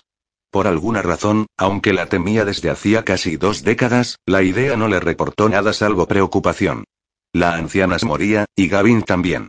Al igual que Carris, como continuara trazando tanto. Puede que el tiempo de aquella generación hubiera expirado. Mientras tanto, los herejes que seguían al príncipe de los colores eran cada vez más fuertes. Kip no estaría preparado a tiempo. No con Gavin agonizando a esa velocidad. Había perdido dos colores en, ¿qué? ¿Cuatro meses? Entonces dijo la blanca, saboteaste la prueba de Kip para que tus enemigos no supieran que era un policromo del espectro completo. Eso, vayamos directos al grano. Lo que fuera con tal de no mostrar ni rastro de vacilación en su presencia. Básicamente, aunque alguien envió un asesino detrás de él inmediatamente después, así que es evidente que no dio resultado. Parece que alguien intenta reconstruir la orden. Se han producido unas cuantas muertes misteriosas en tu ausencia. Pero podemos hablar de eso más tarde. Montaron en el ascensor. Gavin se tomó su tiempo en colocar los contrapesos. En primer lugar, quería calcular la cantidad exacta para que la sacudida no fuera excesiva para la anciana cuando frenaran. Y en segundo, quería escuchar lo que tuviera que decirle. ¿Sabes, Gavin? Si me contaras tus planes con antelación de vez en cuando, podría ayudarte. Pero para eso tendría que fiarme de ti. Pero para eso tendrías que fiarte de mí. Escalofriante. Pasaba demasiado tiempo con esa vieja chocha. Gavin se preguntó si sería él el que estaba volviéndose cada vez más como ella, o viceversa. Más escalofriante todavía. ¿Cuál es la apuesta final, Gavin? ¿La apuesta final? Gavin pensó en sus siete propósitos. Siete propósitos en siete años. Ya había empleado dos. Y no le quedaban cinco. Había aprendido a viajar más deprisa que nadie. Diablos, había aprendido a volar. Había fracasado en su intento por liberar Garriston, aunque, según el razonamiento de Corban, en realidad había tenido éxito porque había salvado a sus habitantes. Todavía no le había contado la verdad a Carris, pero lo haría en cuanto saliera de allí. ¿Y los otros cuatro propósitos? En fin, dedicaría esa reunión a trabajar en ellos. Y de ninguna manera podía revelarle a la Blanca que, porque hay una apuesta final, dijo la anciana, enarcando las cejas mientras esbozaba una sonrisa glacial. Mierda. Se le había olvidado con quién estaba hablando. Se le había olvidado calcular hasta la última de sus expresiones. Se le había olvidado mentir primero y pensar después. Protegerse. Guardarse. Ocultarse. El lema del fugitivo. La sinceridad conduce a la muerte. La soledad es debilidad. La guerra, dijo Gavin, con gesto fúnebre. Al final todo se reduce a la guerra. Ni siquiera sé si van a declararle la guerra a nadie, pero si crees que van a nombrarte Prómaco otra vez, te has vuelto loco. La blanca activó el freno. Gavin detuvo el ascensor perfectamente a ras de suelo para que la silla de ruedas pudiera salir sin tropiezos. Después tomó la delantera largas zancadas, sin esperarla. Te tienen demasiado miedo, Gavin. ¿Demasiado miedo? No el suficiente. Gavin entró en la sala de reuniones y ocupó uno de los asientos del fondo. La mesa alrededor de la cual se sentaban era circular, pero Gavin quería ver quién aparecía por la puerta. Unos cuantos colores ya se encontraban allí. Sada supervioleta, en representación de Paria, estaba al lado de Clitos azul. Sada pertenecía a un pequeño clan de aristócratas con poco peso en Paria. Parianos de montaña. Merced a su fría inteligencia y su feroz ambición, había llegado mucho más lejos en la vida de lo que nadie hubiera podido imaginarse jamás. De edad indeterminada, tenía los brazos sarmentosos, las manos nudosas y la piel tan escamosa como el tronco de un árbol de yuca. Llevaba el pelo crespo recogido en pequeños nudos y lucía un ceñido gorro de hilo de oro ajustado al cuero cabelludo, con orificios por los que asomaban los nudos. Un tocado peculiar que, que Gavin supiera, era originalmente suyo. Como la supervioleta que era, Sada aportaba un punto de vista desapasionado a todas sus votaciones y, puesto que era inmune a cualquier tipo de presión salvo la de la lógica, a menudo era quien decantaba la balanza a uno u otro lado. Detestaba las mentiras. Clitos Azul era Rutgari de pura cepa, pero representaba a Elita. Era un cobarde. Inteligente pero carente de sustancia, de personalidad. Casi siempre hacía lo que le decía Andros. Gavin se sentó al lado de Clitos, saludándolo como si no lo despreciara. Se alegró de haber encontrado una silla junto a él, no porque disfrutara de su compañía, sino porque es difícil estudiar subrepticiamente las expresiones faciales de quienes uno tiene justo al lado. Clitos no era importante. Gavin no necesitaba verle la cara. Gia Tolver, la amarilla, asintió con la cabeza y sonrió a Gavin. En el centro del espectro cromático, los amarillos podían ser verdaderamente temibles. Almas nobles cuyo poder combinaba en perfecto equilibrio las virtudes de la pasión y la razón. Gia no era ningún alma noble, aunque le gustara pensar lo contrario. Lo cierto era que había terminado siendo igual de susceptible a los defectos de la razón y la pasión. Apoyaba a Gavin, casi siempre. Llevaba años encaprichada de él. Una sonrisa de Gavin bastaba para decidir su voto, aunque no era nada fácil evitar que intentara meterse en su cama. De cuando en cuando probaba sus encantos con él, y Gavin se limitaba a desviar sus atenciones en vez de rechazarlas de plano. Era una criatura vanidosa. Atractiva, pero maquillada en exceso, si bien había aprendido a moderarse con el perfume después de que Andros hiciera numerosas referencias explícitas a habitaciones que olían a puta barata cada vez que ella entraba. Se sentía orgullosa de su unicejo, cuyos pelos mantenía siempre en su sitio. Cuando se sentó, Gavin sonrió al ver la oruga peluda que le cruzaba la frente. La sonrisa de Gia se ensanchó todavía más. Los demás hicieron su entrada juntos, conversando animadamente. El ambiente era cordial, pero tenso. Del ara naranja, la bicroma de rojo y naranja cuyo busto era tan generoso que cualquier día de estos se pondría a votar por su cuenta, parecía seria y pensativa, mayor de lo que Gavin la recordaba. Era la representante de Atash. El príncipe de los colores había invadido su suelo, y sin duda abogaría por la guerra. Sin duda llevaba abogando por la guerra desde que la primera noticia de la invasión llegó a sus oídos. La subroja era Aris de los velos verdes. Debía de estar embarazada de unos ocho meses en ese momento, era una parturienta en serie. En ella, las pasiones del subrojo se fundían con la obligación cultural que tenían los trazadores de procrear para reemplazar a los muertos en las antaño interminables guerras que enfrentaban al bosque de sangre y Rutgar. Gavin estimaba que contaría tal vez 35 años de edad, y tenía 12 hijos. Ni uno solo, si había que creer los rumores, del mismo padre que los demás. Su cabello era una cortina de un rojo intenso, tenía la piel salpicada de pecas, y sus ojos azules rutilaban con los detritos cristalinos propios de los subrojos veteranos. Le quedaban tal vez dos años. Su decimotercero decimocuarto, probablemente, para ese entonces hijo crecería rodeado de honores en el bosque de sangre. También se criaría huérfano de madre. ¿Dónde está Luna Verde? preguntó Gavin a Clitos. Clitos palideció. Cuanto lo siento, Lord Prisma, Luna, pese a su origen Rutgari, respaldaba a Gavin. Este había acumulado meticulosamente favores que la mujer le adeudaba. Tantos que, si decidiera cobrárselos todos de golpe, tendría que hacer prácticamente cualquier cosa que él le pidiera. ¿Qué? dijo Gavin. Oh, no. Sufrió una apoplejía. Ha muerto. Aún no había cumplido los 45, dijo Gavin. Lo lamento muchísimo, Lord Prisma. Amenazaba desde hacía tiempo con romper el halo, y griega. Clitos bajó la voz. Se rumoreaba que no iba a aceptar la liberación. ¿Entendéis lo que os quiero decir? Que intentaba convertirse en un engendro verde y había fracasado. No, no sería capaz. ¿O sí? Eso era lo malo de enfrentarse a la muerte y a la locura, ¿verdad? Uno nunca sabía qué sería capaz de hacer una persona. Gavin había visto de todo a lo largo de los años. Aquello era un desastre. Una declaración de guerra requería una mayoría simple. Había ocho votos. Uno por cada color, y el del prisma. En caso de empate, lo desharía la blanca. Los cálculos de Gavin incluían a Delara Naranja, que era atasiana y votaría definitivamente a favor de la guerra, y a Aris Velo Verde, cuyo bosque de sangre se interponía en el camino de la invasión y, de todas formas, no era contrario al conflicto. Su propio voto más el de Luna sumarían cuatro. Eso dejaría la decisión en manos de la Blanca, la cual Gavin pensaba que votaría a favor. No era estúpida. Pero sin Luna, Gavin tendría que convencer a Gia Torbero Asada Supervioleta. Gia votaba lo mismo que él a menudo, pero los aborneanos no tenían nada que ganar con una guerra, y no les importaría ver cómo Atash ardía durante una temporada mientras ellos fingían que su renuencia a contener las llamas era fruto de su pacifismo radical. Sada Supervioleta era todavía más impredecible. También Paria estaba lejos de la disputa, y no querría despedirse ni de sus jóvenes ni de sus riquezas, pero Sada haría lo correcto. O eso esperaba Gavin. Tendría que actuar deprisa si quería disponer de alguna oportunidad. Quizá el nuevo verde fuera alguien razonable.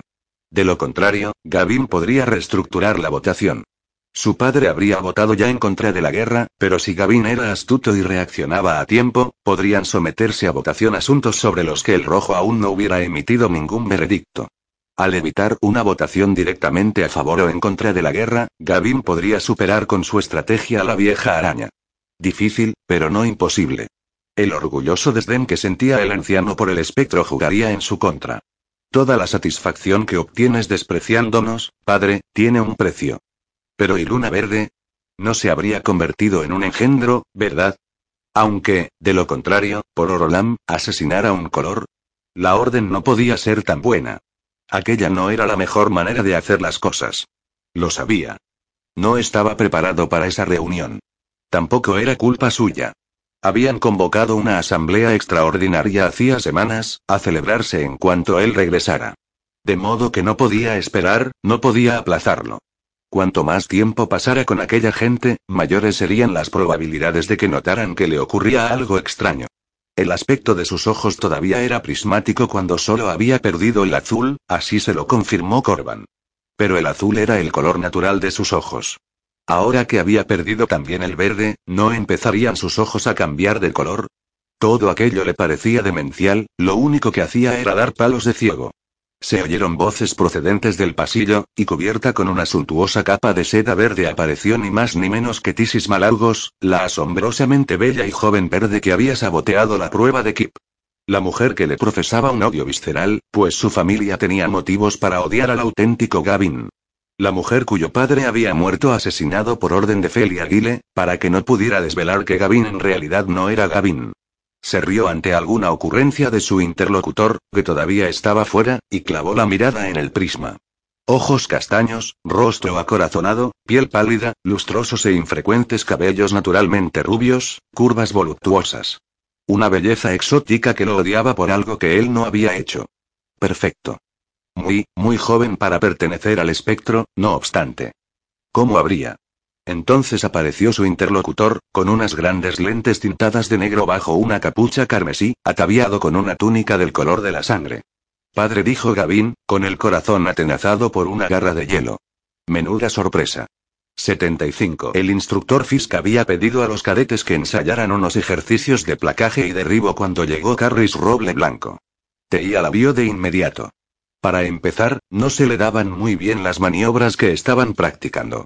Era una disciplina en la que su falta de masa corporal le complicaba las cosas mucho más que a los otros. Aún podía derribar a un chico que pesara el doble que ella, pero para ello necesitaba encontrar el punto de apoyo perfecto. En esos momentos, la perfección era algo que se empeñaba en eludirla. En segundo lugar, Carris era su ídolo.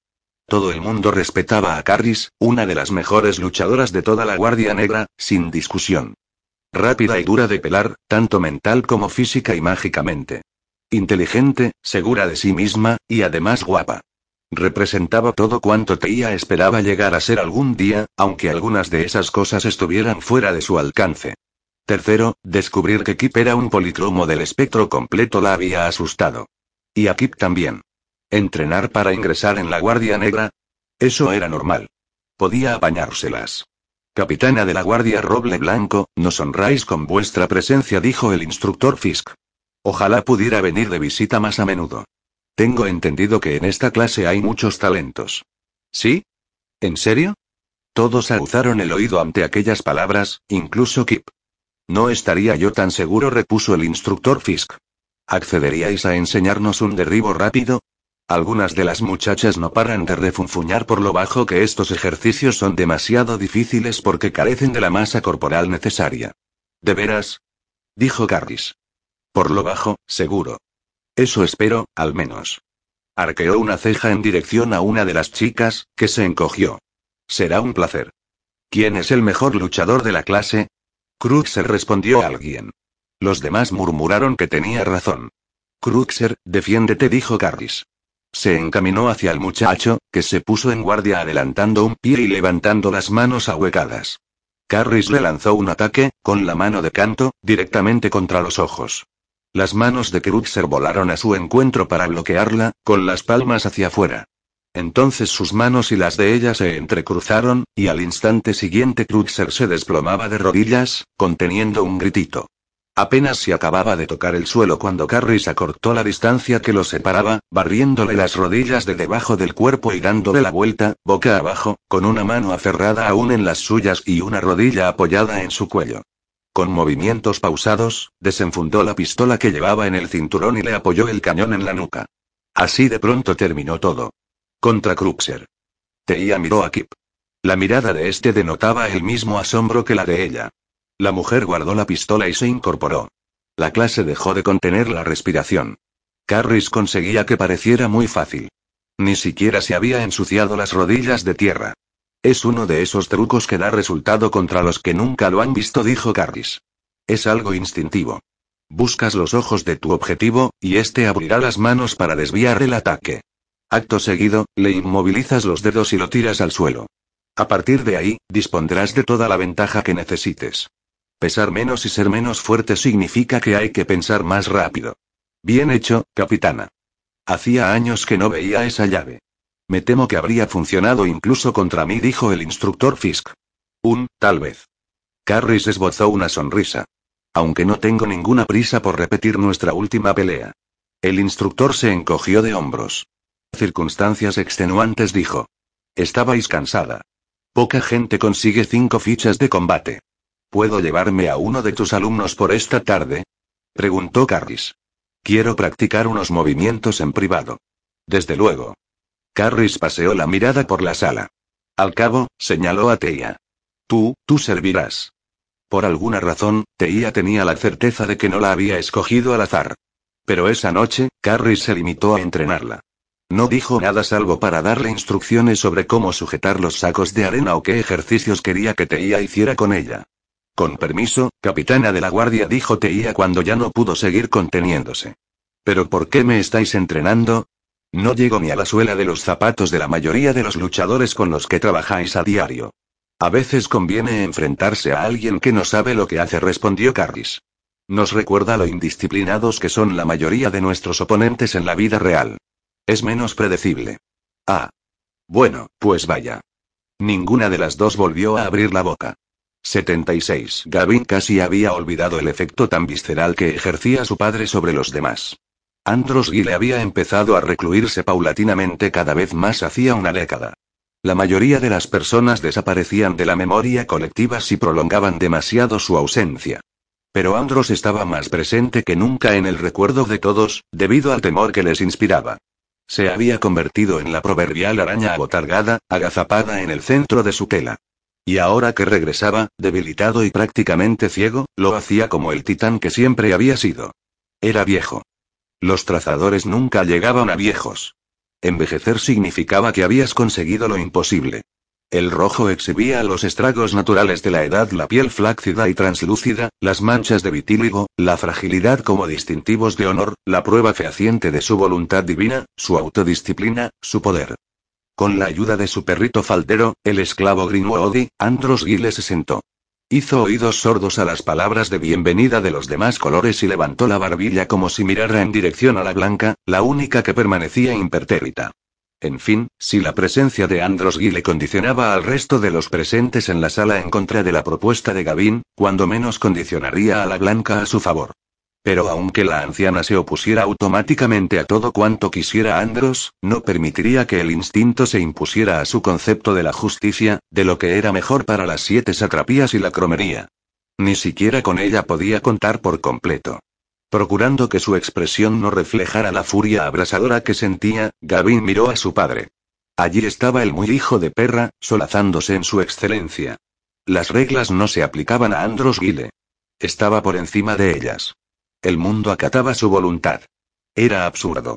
A Gavin se le escapó una risita. ¿Qué os hace tanta gracia, Lord Prisma? preguntó Tisis Malargos. Acabo de tener una revelación personal. Gavin esbozó una sonrisa indulgente y se abstuvo de añadir nada más, tan solo para irritarla. Ahora juegas con los grandes, Tisis, seguro que estás preparada. ¿Y de qué se trata? insistió la mujer, rezumando falsedad. De la razón por la que no os caigo bien. La cual no es la razón por la que no debería caeros bien.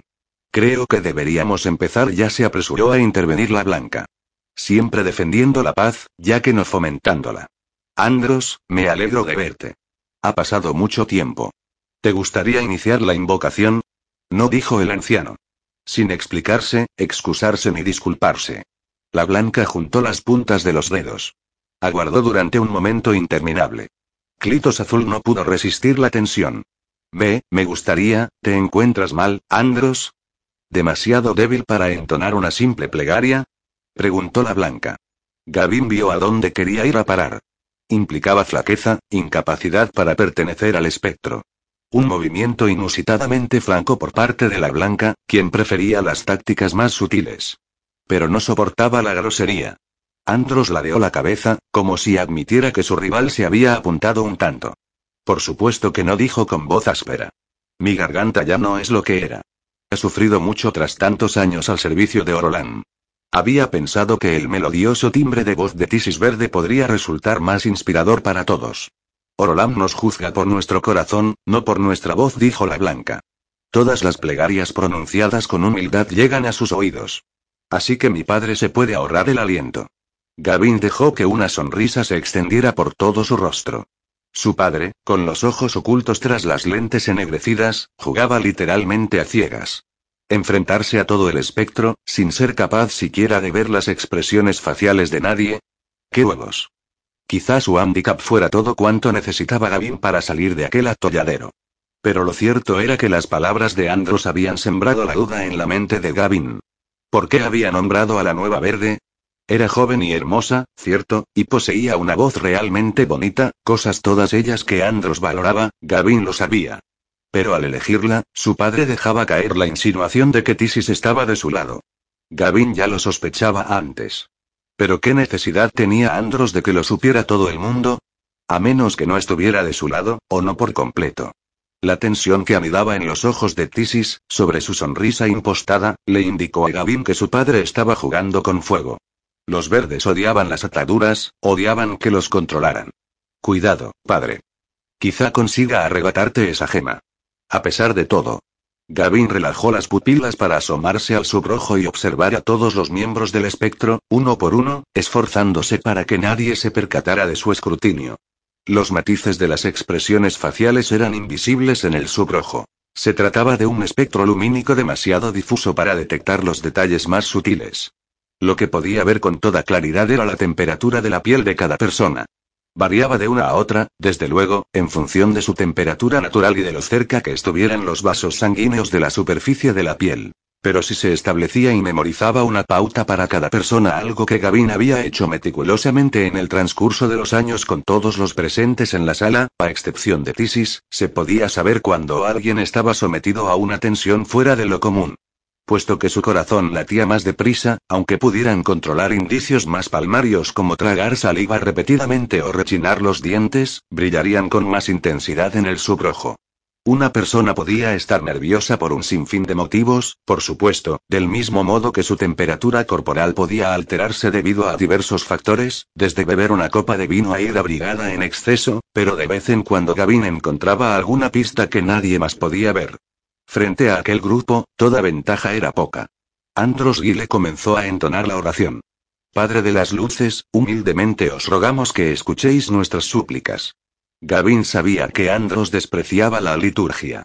Aunque podía hacer lo que se esperaba de él, por supuesto. Conocía todos los rituales del derecho y del revés, y frente al pueblo ya no era capaz de fingir la mayor de las sinceridades. Allí, rodeado de quienes consideraba prácticamente sus iguales, disimular su desdén le costaba más esfuerzo. Para él, la religión era una farsa, pero una farsa sobre la cual se cimentaba todo su poder. De ahí los arcaísmos forzados, pronunciados con el estoicismo necesario para que nadie pudiera estar seguro de si era un simple anciano devoto o se estaba burlando de ellos. Postrados ante vos, oh Señor, caemos de hinojos. Que el calor de vuestra gloria agoste nuestras pretensiones, que nuestra presunción se desvanezca a la luz de vuestra verdad. Concedednos claridad en nuestro consejo, oscuridad en la ofuscación, agudeza visual en la acción. Esto os imploramos en nuestra vileza. Que nuestros jóvenes se dobleguen ante sus mayores, y los mayores ante sus tumbas. Que nuestros denuevos den fruto ante vuestros ojos, en la paz, la verdad y el sufrimiento prolongado. Viejo cascarrabias malnacido. Sea concluyó Andros. Todos hicieron la señal del 4 y el 3. Sea murmuraron a coro. La blanca parecía furiosa. Pero el mazo de su mirada no surtió el menor efecto en el anciano ciego. Gavin dijo la blanca, la reunión es tuya. ¿Quieres sembrar vientos? Estaba preguntándole a Andros. El odio y el desdén que sentía su padre por la blanca la habían empujado demasiado lejos. Presidir la asamblea constituía una ventaja nada desdeñable, suficiente para conceder a Gavin una oportunidad de presentar batalla. Respiró hondo.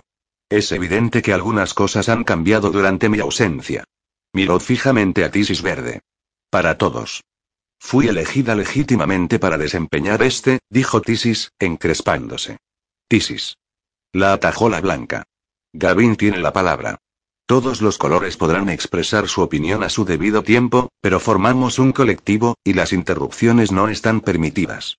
Como sin duda sabréis, prosiguió Gavin, como si la réplica y la contrarréplica no hubieran tenido lugar, la última vez que me reuní con vosotros, es decir, con quienes estaban presentes entonces, y quienes no lo estuvieron sin duda habrán leído las actas de aquella asamblea, en diligente cumplimiento de sus responsabilidades, en otras palabras, si no sabes de qué estoy hablando es que eres una holgazana incompetente en tu trabajo, Tisis.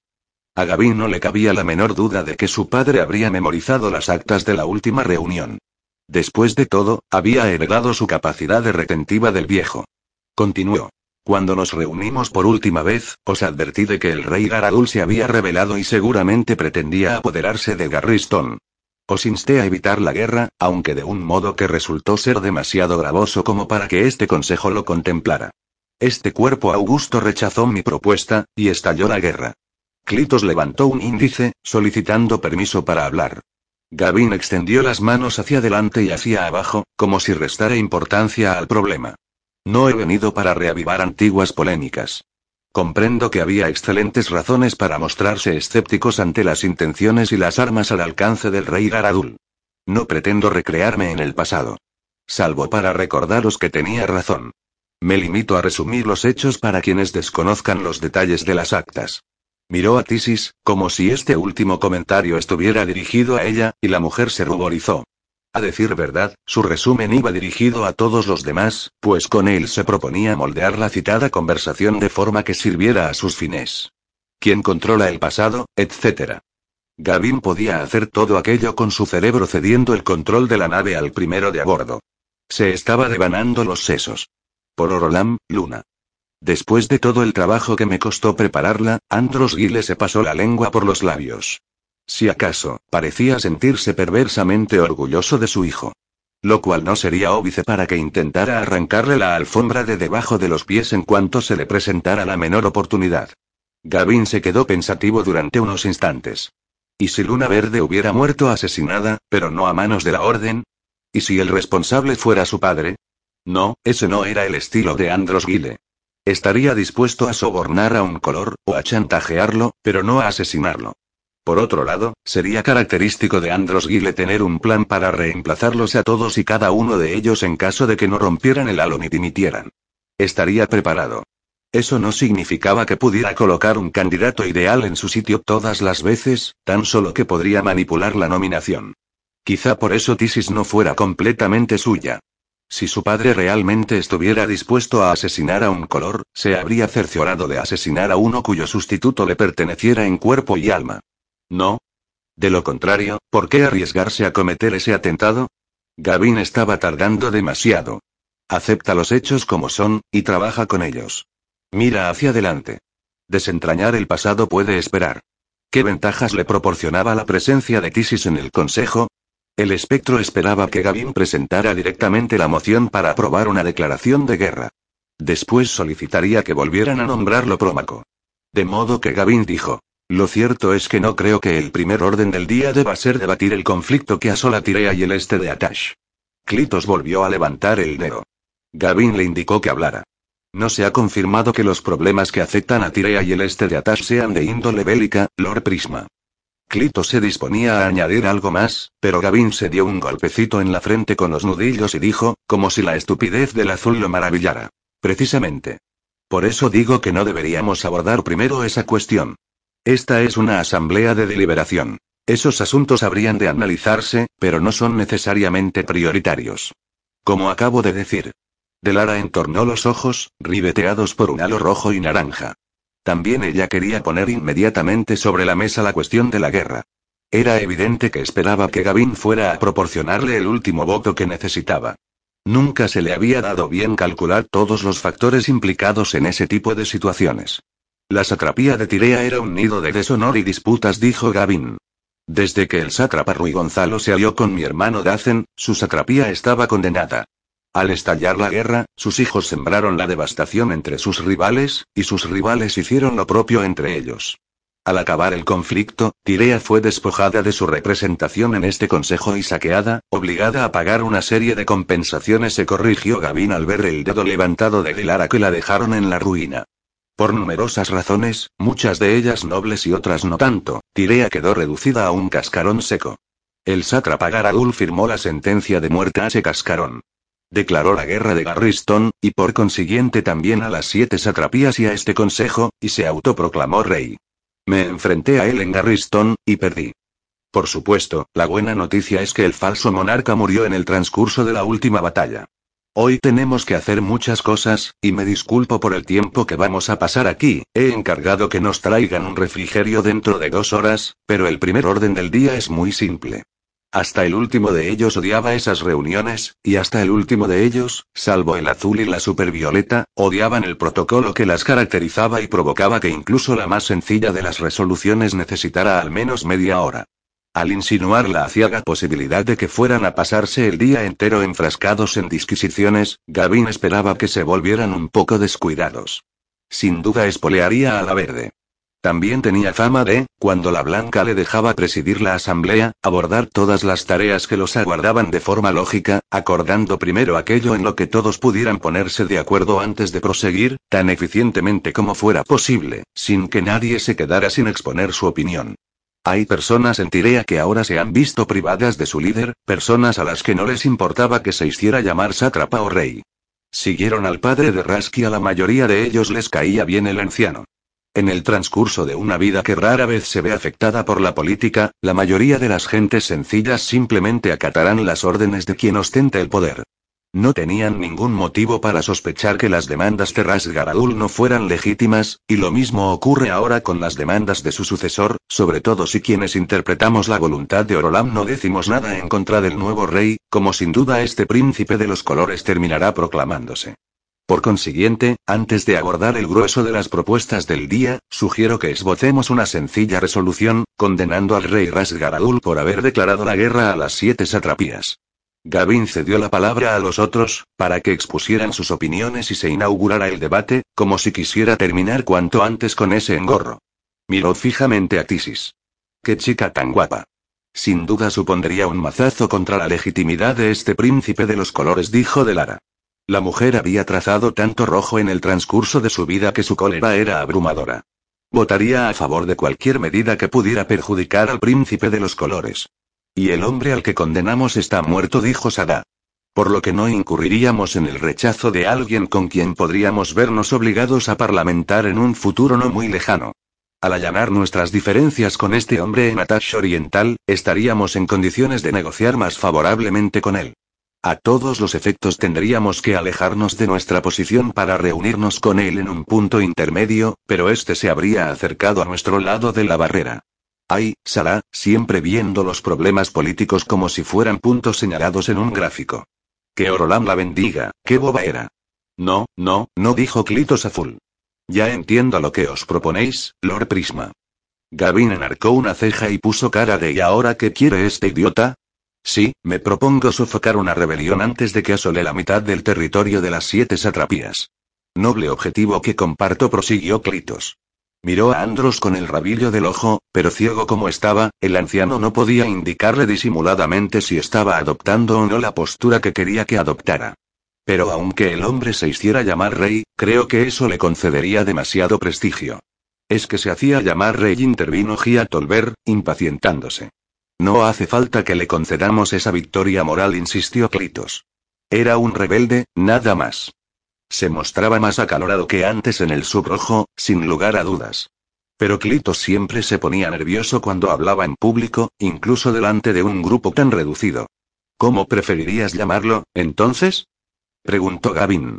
Rey ilegítimo, presunto monarca. Sátrapa espurio, Evidentemente intervino Sada Supervioleta, rascándose un brazo cubierto de escamas, autoproclamarse rebelde iría en detrimento de la legitimidad de uno, por lo que sátrapa espurio sería una descripción exacta.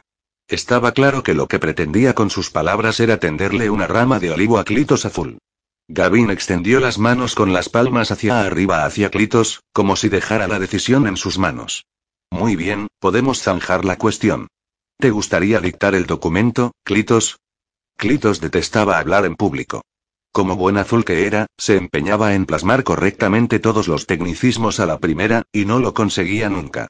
No, por favor, adelante respondió, como si estuviera siendo cortés. Gavin se giró hacia la jefa de escribas de la sala. Por orden del espectro de los colores, con el pleno beneplácito del prisma, bendecido por el esplendor de Orolam, etc. La mujer garabateó unos cuantos renglones, dejando los espacios en blanco pertinentes que habría de cumplimentar más tarde con las fórmulas oficiales. Debo confesar, dijo Gavin para todo el espectro mientras la escriba redactaba el documento que me decepciona que algo tan simple no se pudiera hacer en mi ausencia. Semejante moción de censura debería ser automática, da igual. Por favor, hablad si tenéis alguna sugerencia. El término guerra suscitó algunos debates. Gavin y Delara abogaban por él, pero al final se eliminó a favor de una condena de la violencia sufrida por los inocentes habitantes de las siete satrapías. Y se censuró al espurio sátrapa Garadul, aunque también hubo de eliminarse el apelativo traidor. Gavin torció brevemente el gesto, como si aquello supusiera un revés, aunque no exagerado. El documento era breve, y tuvo cuidado de no fingir que se aburría demasiado. El tema de la guerra era su cebo. Que pensaran que intentaba adoptar posiciones sutilmente para proponer una declaración de guerra más adelante, avanzada la asamblea. El truco estaba en no exagerar. En cuanto la escriba hubo terminado, Gavin firmó el documento y este recorrió toda la mesa para que los demás también pudieran estampar su rúbrica. Y ahora dijo Gavin sin esperar a que acabaran, sin concederles mayor importancia, pasemos a lo verdaderamente importante. La razón de que nos hayamos reunido aquí hoy. Los refugiados, y la guerra. El fondo de la cuestión es que poseo un interés particular en este asunto. Quiero poner las cartas sobre la mesa. Fracasé en mi intento por detener a Garadul, y debido a eso perdimos Garriston. Acudí a la batalla, precipitadamente, quizá, sin el respaldo del espectro al completo, y perdí. La derrota repercutió negativamente en mi imagen, y algunas de las personas por las que luchaba dejaron de confiar en la cromería. Evidentemente, lo primero no concierne a esta asamblea, pero lo segundo sí. Me siento responsable por las personas que huyeron de sus hogares. Me gustaría que este consejo tomara medidas para ayudarlas. De modo que, una vez más, lo más fácil primero. Quisiera esbozar otra resolución, según la cual nuestras atrapías enviarán alimentos, ropa y suministros a los desplazados. Dio permiso para hablar a Delara. Y armas. Añadió esta. Esos refugiados, algunos de ellos, al menos, se unirán a la lucha contra el príncipe de los colores. Estoy de acuerdo contigo, dijo Gavin. Pero sugiero que circunscribamos los detalles más contenciosos a una resolución aparte, para que podamos reaccionar cuanto antes, de la forma más sensata y humana posible, a favor de las víctimas de las agresiones del difunto Rasgaradul. ¿Accederá el espectro a abordar estas cuestiones por separado? Pongámonos de acuerdo en lo que es más obvio para todos, dijo Aris Subroja.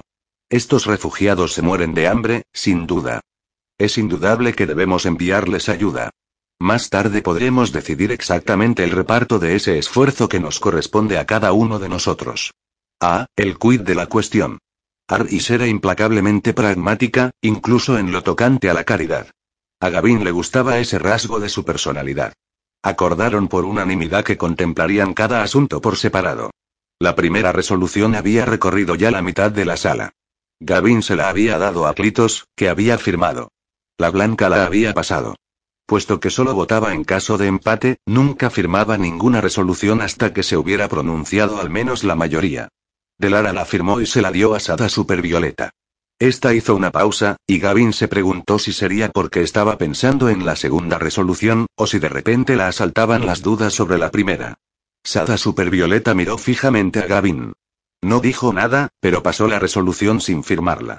Aris estampó su rúbrica, al igual que Delara y se la entregó a Tisis. Esta echó un último vistazo de reojo en dirección a Andros, no obtuvo respuesta, y firmó. Y Gavin obtuvo la mayoría. Ay, Tisis. Luna Verde era casi una amiga. Nunca podría haberle hecho esto a ella. ¿Sabes qué le puedes hacer a una enemiga pero no a una aliada? Apuñalarla por la espalda. Carver Negro deslizó la hoja de papel enfrente de Andros. Carver tenía voz en el espectro, pero no voto. Andros susurró algo para Grinwoody, que respondió de la misma manera. Andros murmuró otra pregunta.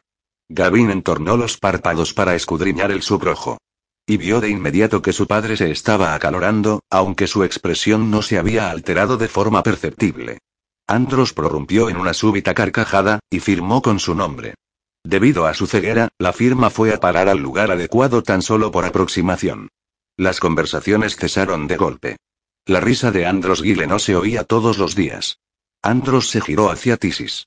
¿Sabes lo que has hecho, chiquilla? ¿Qué? preguntó Tisis, preocupada de repente. Gavin se apresuró a inclinarse hacia adelante, recogió el pergamino todavía frente a su padre y enarcó una ceja en dirección a Sada. ¿Quieres que se apruebe por unanimidad? preguntó Gavin. Por supuesto. El asunto quedaba zanjado. Sara firmó la moción y se la dio a la blanca, que exhaló un suspiro y la firmó a su vez. ¿Qué? preguntó Tisis, con más insistencia. ¿Por qué no se lo explicas, hijo?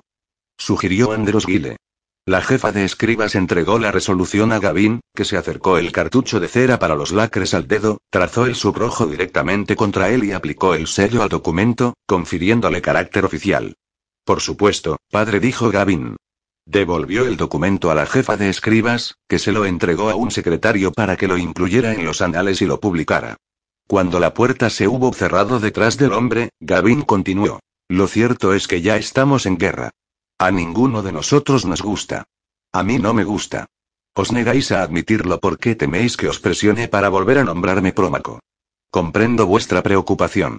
Renunciar al poder es aterrador, aunque Orlam sabe que no os he dado ningún motivo para desconfiar de mí. Tirea ha caído. Supongo que debemos acostumbrarnos a la idea. Podemos discutir qué hacer a continuación. Podemos pelear entre nosotros en vez de contra el enemigo. Pero mientras reñimos, las personas que huyeron de Garriston lo han perdido todo.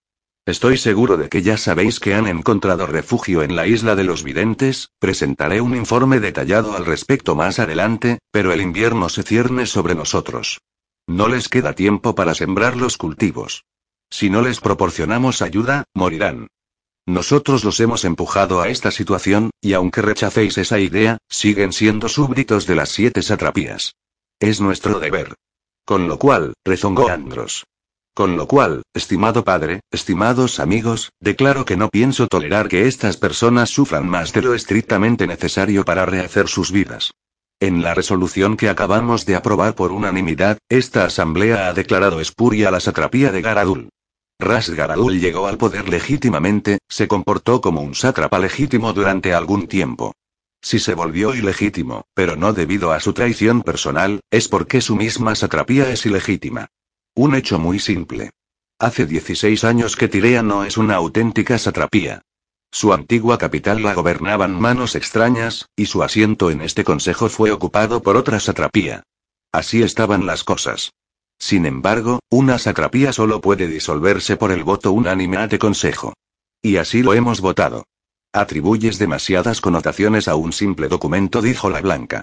Gavin pensó que no estaba necesariamente en desacuerdo con él, pero lo que había hecho no le gustaba ni un pelo. Sí. Pero definir las atrapías es la prerrogativa del prisma, y me he limitado a ejercer ese derecho. Instalé a los refugiados de Garriston en la isla de los videntes, un lugar donde no inundarán vuestras ciudades con sus decenas de miles de desposeídos, algo por lo que vuestros sátrapas estarán eternamente agradecidos. A vosotros y a mí. Y he decretado que la isla de los videntes sea una nueva satrapía. El nuevo sátrapa, me temo, no podía ser otro que Corban Danavis. Sabían que odiaba a Corban. Sabían que se había enfrentado a él, y que había perdido amigos en aquellas batallas. Que Corban fuese el nuevo sátrapa socavaría al menos la influencia personal de Gavin, o eso creerían. Al acordar que seguimos siendo siete satrapías, habéis aprobado mi nueva creación. Esto es un ultraje, dijo Carver Negro. Creo que todos estaremos de acuerdo en que lo que has intentado hacer es, es, es inaceptable, balbució Clitos Azul. No es posible que posea la autoridad necesaria para establecer nuevas atrapías a su antojo, protestó Tisis. Lady Puyaur. La blanca se encogió de hombros. Leed cualquier libro de historia y veréis que el prisma fundó las siete satrapías. Las cosas han cambiado mucho desde entonces, por supuesto, pero es evidente que antes era la prerrogativa del prisma. Y nunca ha dejado de serlo, noble dama, dijo Gavin. Por supuesto que no. No había sitio para crear otra satrapía, y nadie accedería jamás a dividir la suya. Entonces votemos para deshacer esta decisión, dijo Tisis. Varios colores mostraron de acuerdo. Como queráis, dijo Gavin, pero, con el debido permiso, todavía presido esta asamblea, y seguiremos el protocolo adecuado. ¿Queréis revocar el estatus de satrapía de la isla de los videntes? Sí. Dijo Tisis. En tal caso, la moción deberá aprobarse por unanimidad. Como acabamos de explicar, disolver una satrapía requiere mayoría absoluta. De acuerdo. Gavin vio que los demás miraban alrededor de la mesa, haciendo cálculos. ¿Se abstendría alguien? Se presentó la moción. Varios de los colores observaban a Gavin como si pensaran que se había vuelto loco. ¿Por qué haría algo así, para acto seguido permitir que se anulara? La blanca lo sabía. Gavin podía verlo en la tensión de sus rasgos. Y Andros también lo sabía. Estaba acariciándose el puente de la nariz, donde las pesadas gafas oscuras le habían dejado su huella en la piel. Tisis, airada, dictó la resolución.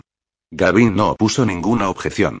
Cuando la jefa de escribas le enseñó el borrador para que lo revisara, asintió con la cabeza y se lo entregó a Tisis. ¿Y en beneficio de quién vas a firmar esto, Tisis? preguntó Gavin.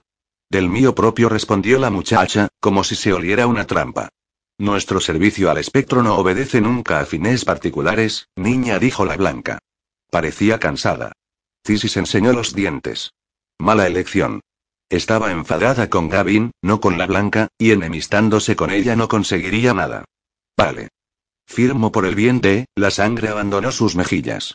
Su voz se redujo a un susurro. Era Rutgari, el asiento que ocupaba representaba a Rutgar, pero lo hacía en calidad de protectorado. Firmo por el bien de Tirea musitó.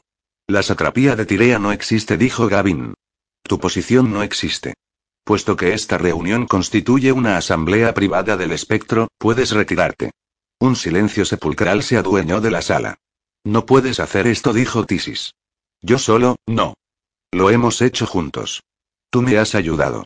Los guardias negros de Gavin lo flanquearon, presintiendo tal vez una amenaza inminente. Incrédula, Tisis paseó la mirada alrededor de la mesa. No te preocupes, regresarás enseguida, dijo Clitos. Celebraremos otra votación de inmediato. Serán cinco minutos. Tisis hizo una mueca. Imbécil, ¿crees que ha llegado tan lejos sin un plan? Se levantó de pronto y salió de la habitación con paso airado, dando un portazo a su espalda.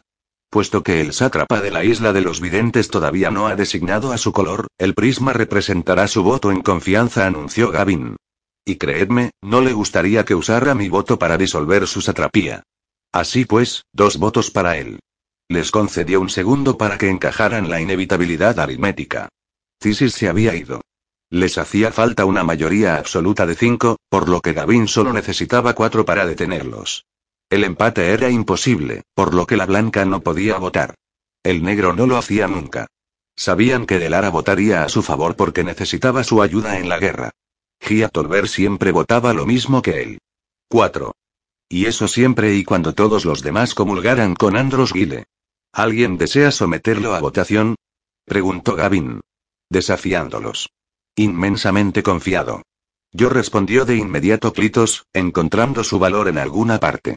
¿Alguien más? Raka escupió Andros Guile, dirigiéndose a Clitos. Era un grave insulto. ¿Quieres que la derrota conste en acta y sentar precedente? Clitos palideció y miró alrededor de la estancia, en busca de algún aliado. Incluso aquellos que podrían haber votado a su favor giraron la cabeza. MB, gustaría, en vez de permitirle retirar la moción, Gavin se apresuró a decir. La votación queda suspendida por falta de apoyo. Propongo que se levante la sesión, dijo Aris. Me espera un bebé que alimentar, y creo que todos tenemos emisarios que poner en camino. Gavin contaba con aquello. Un momento. Tan solo una cosa más dijo mientras los colores empujaban las sillas hacia atrás, disponiéndose a irse. Esto es obra vuestra. No tenía por qué acabar así. Si me hubierais escuchado, Tirea existiría todavía, y el príncipe de los colores no camparía a sus anchas por Atash. Con que hubierais enviado únicamente mil soldados, o cien trazadores, podríamos haber derrotado al rey Garadul. Pero no, teníais que enviar una delegación para estudiar el problema. La paz debe intentar mantenerse a cualquier precio, ingirió Clitos. Como la bendita Adrea Corán, la guerra es un horror, sí. Ya lo sé. Lo sé perfectamente. ¿Y el pacifismo que tenéis en tan alta estima? El pacifismo es una virtud indistinguible de la cobardía, sentenció Gavin, enseñando los dientes. Esta guerra podría haber terminado antes de empezar, de mil maneras distintas. Si hubierais levantado la bota del cuello de Tirea un segundo antes de que se volviera lo bastante fuerte para tiraros al suelo, nada de esto habría ocurrido. Os aseguro una cosa. Como no hagáis lo correcto, lo haré yo. Las cosas van a cambiar por aquí. Andros Guile bostezó. Empezando por esto, espetó Gavin. Padre, has tratado a Kip como un bastardo. No lo es. Su madre era una mujer libre a la que elevé a la condición de dama durante la guerra. Como prómaco, estaba en mi derecho. Nos casamos en secreto porque era joven y temía lo que dijeras. Pero nos casamos. Por eso no he vuelto a contraer matrimonio desde entonces. Ahora está muerta, pero se merece que haga esto por ella. Es mi hijo, no bastardo, sino de pleno derecho. Que hayas sembrado rumores al respecto, que hayas dudado de mi palabra es, me temo, otro de los síntomas palpables de tu avanzada senilidad. Te someterás a la liberación este año, hijo mío. Si crees que no podrás aguantar ocho meses más, estaré a tu disposición para celebrar una ceremonia privada con antelación. Nadie se movió. Nadie osaba respirar siquiera. Una parte de Gavin se maravilló. Podía disolver una satrapía entera y desbancar a uno de los colores, y le mostrarían su contrariedad. Pero ver cómo desafiaba a su padre los había dejado mudos. Senilidad. Apenas un susurro. Peligrosamente jocoso. Ahora descubriremos hasta qué punto está inmerso en el rojo. Pero Andros Gile se mostró tan frío como solo podía serlo un rojo veterano. La trampa era evidente. Si levantaba la voz, si perdía los nervios, estaría dándole la razón a Gavin. Si eso es lo que mi señor Prisma considera oportuno, por supuesto que aceptaré la liberación en el momento que decidas. Como haremos todos, sin duda, llegada la hora.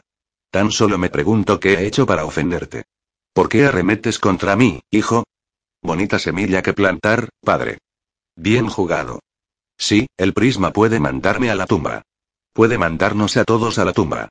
Pensad en eso. Hacer que parezca que el irrazonable soy yo. No dijo Gavin. No. Has puesto en peligro a mi hijo. A propósito. Se acabaron las mentiras. Greenwoody, llévatelo. Hijo, dijo Andros Gile, tensa ahora la voz. Me mostrarás el debido respeto. Ignorarte cuando haces el ridículo y apartarte de la luz pública cuando te pones en evidencia es mostrarte el debido respeto. Greenwoody. Un temblor recorrió los dedos de Andros Gile. Apretó los dientes. Pero se controló. Transcurridos unos instantes interminables, dio media vuelta y se fue, guiado por Greenwoody. Nadie dijo nada. Nadie miró a Gavin a los ojos. Convendría que empezáramos a considerar quién podría ser el próximo rojo. Acepto sugerencias. Sé que he forzado las cosas. Sé que os he asustado, y en compensación, permitiré que uno de vosotros obtenga lo que desea. Dejaré que uno de vosotros ponga a la persona de su elección en el asiento del rojo, en vez de intentar manipular la decisión. Ojo por ojo. ¿Quieres plantar semillas, padre? Plantemos. Y ahora, antes de levantar la sesión, prosiguió Gavin, ¿alguien tiene otra moción? Nadie dijo nada. ¿De Lara? preguntó Gavin. La mujer abrió desorbitadamente los ojos al comprender lo que el prisma esperaba de ella. Propongo que declaremos la guerra, anunció. Secundo la moción, dijo Aris. La isla de los videntes vota a favor de la guerra, declaró Gavin. El prisma vota a favor de la guerra. Atash vota a favor de la guerra, dijo Delara Naranja.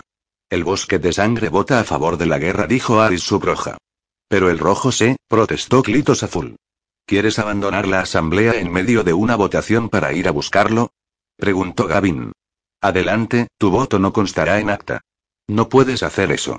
exclamó Clitos. Gavin replicó de inmediato pero pausadamente, pronunciando cada palabra, tomando el control incluso del ritmo de la conversación. Esas palabras son muy peligrosas, referidas a mí. Silencio, cargado de tensión.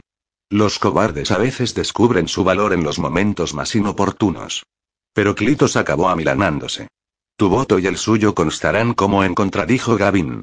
Lo cierto era que no podía permitir que la votación se cancelara.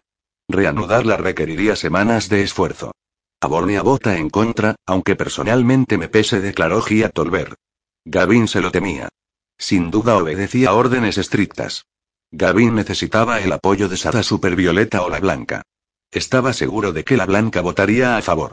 Sada parecía estar pensando lo mismo. Miraba fijamente a la Blanca. Paria vota a favor de la guerra, dijo Sada. Gavin había obtenido su victoria. Clitos parpadeó varias veces seguidas. Noble Lord Prisma, Rutgar desea mantener la unidad con sus vecinos. Rutgar vota a favor. Por supuesto, dijo Gavin. Pasó la declaración alrededor de la mesa, y todos la firmaron. También la blanca, después de que reconocieran la abstención de Andros. La sala se fue vaciando. Nadie dijo ni una palabra. Curiosamente, Gia Tolver se quedó rezagada. Gavin esperaba que fuera la blanca. Las arrugas fruncían el unicejo moreno de Gia, que se inclinó en dirección a Gavin cuando la última persona aparte de los guardias negros de Gavin hubo salido de la habitación. Noble Prisma, para que lo sepáis, si hubieran sometido a votación la creación de vuestra satrapía personal, habría votado en contra. Habrían obtenido la mayoría. Vuestra arrogancia siempre fuerza los límites. Hoy os habéis excedido. Vencisteis. Lo habéis ganado todo. Pero no volváis a dar mi voto a favor por sentado. Se fue. Gavin se pasó los dedos por el pelo. Necesitaba un trago. Miró a sus guardias negros. Permanecían impasibles. Se preguntó cómo lo conseguían. Estaban más locos que nadie. Se levantó y se dirigió a la puerta. Los guardias no dijeron nada, pero uno de ellos lo precedió, una precaución que no siempre tomaban. La blanca estaba esperándolo en el pasillo. Gavin no se detuvo, y la anciana indicó a su escolta que empujara la silla para igualar el paso del prisma. ¿Qué has hecho, Gavin? Gavin montó en el ascensor. Voy abajo, dijo, volviéndose para encararse con ella, intentando evitar que ella lo siguiera. Y sin frenos, me temo. La blanca lo retuvo con la fuerza de su personalidad, dejó la pregunta flotando en el aire, exigiendo una respuesta. Os he mentido, engañado y manipulado, y vencí. Y todo por un buen motivo. Para variar. ¿Todo por un buen motivo? Gavin no respondió. Quitó el seguro del mecanismo de frenado y se perdió de vista.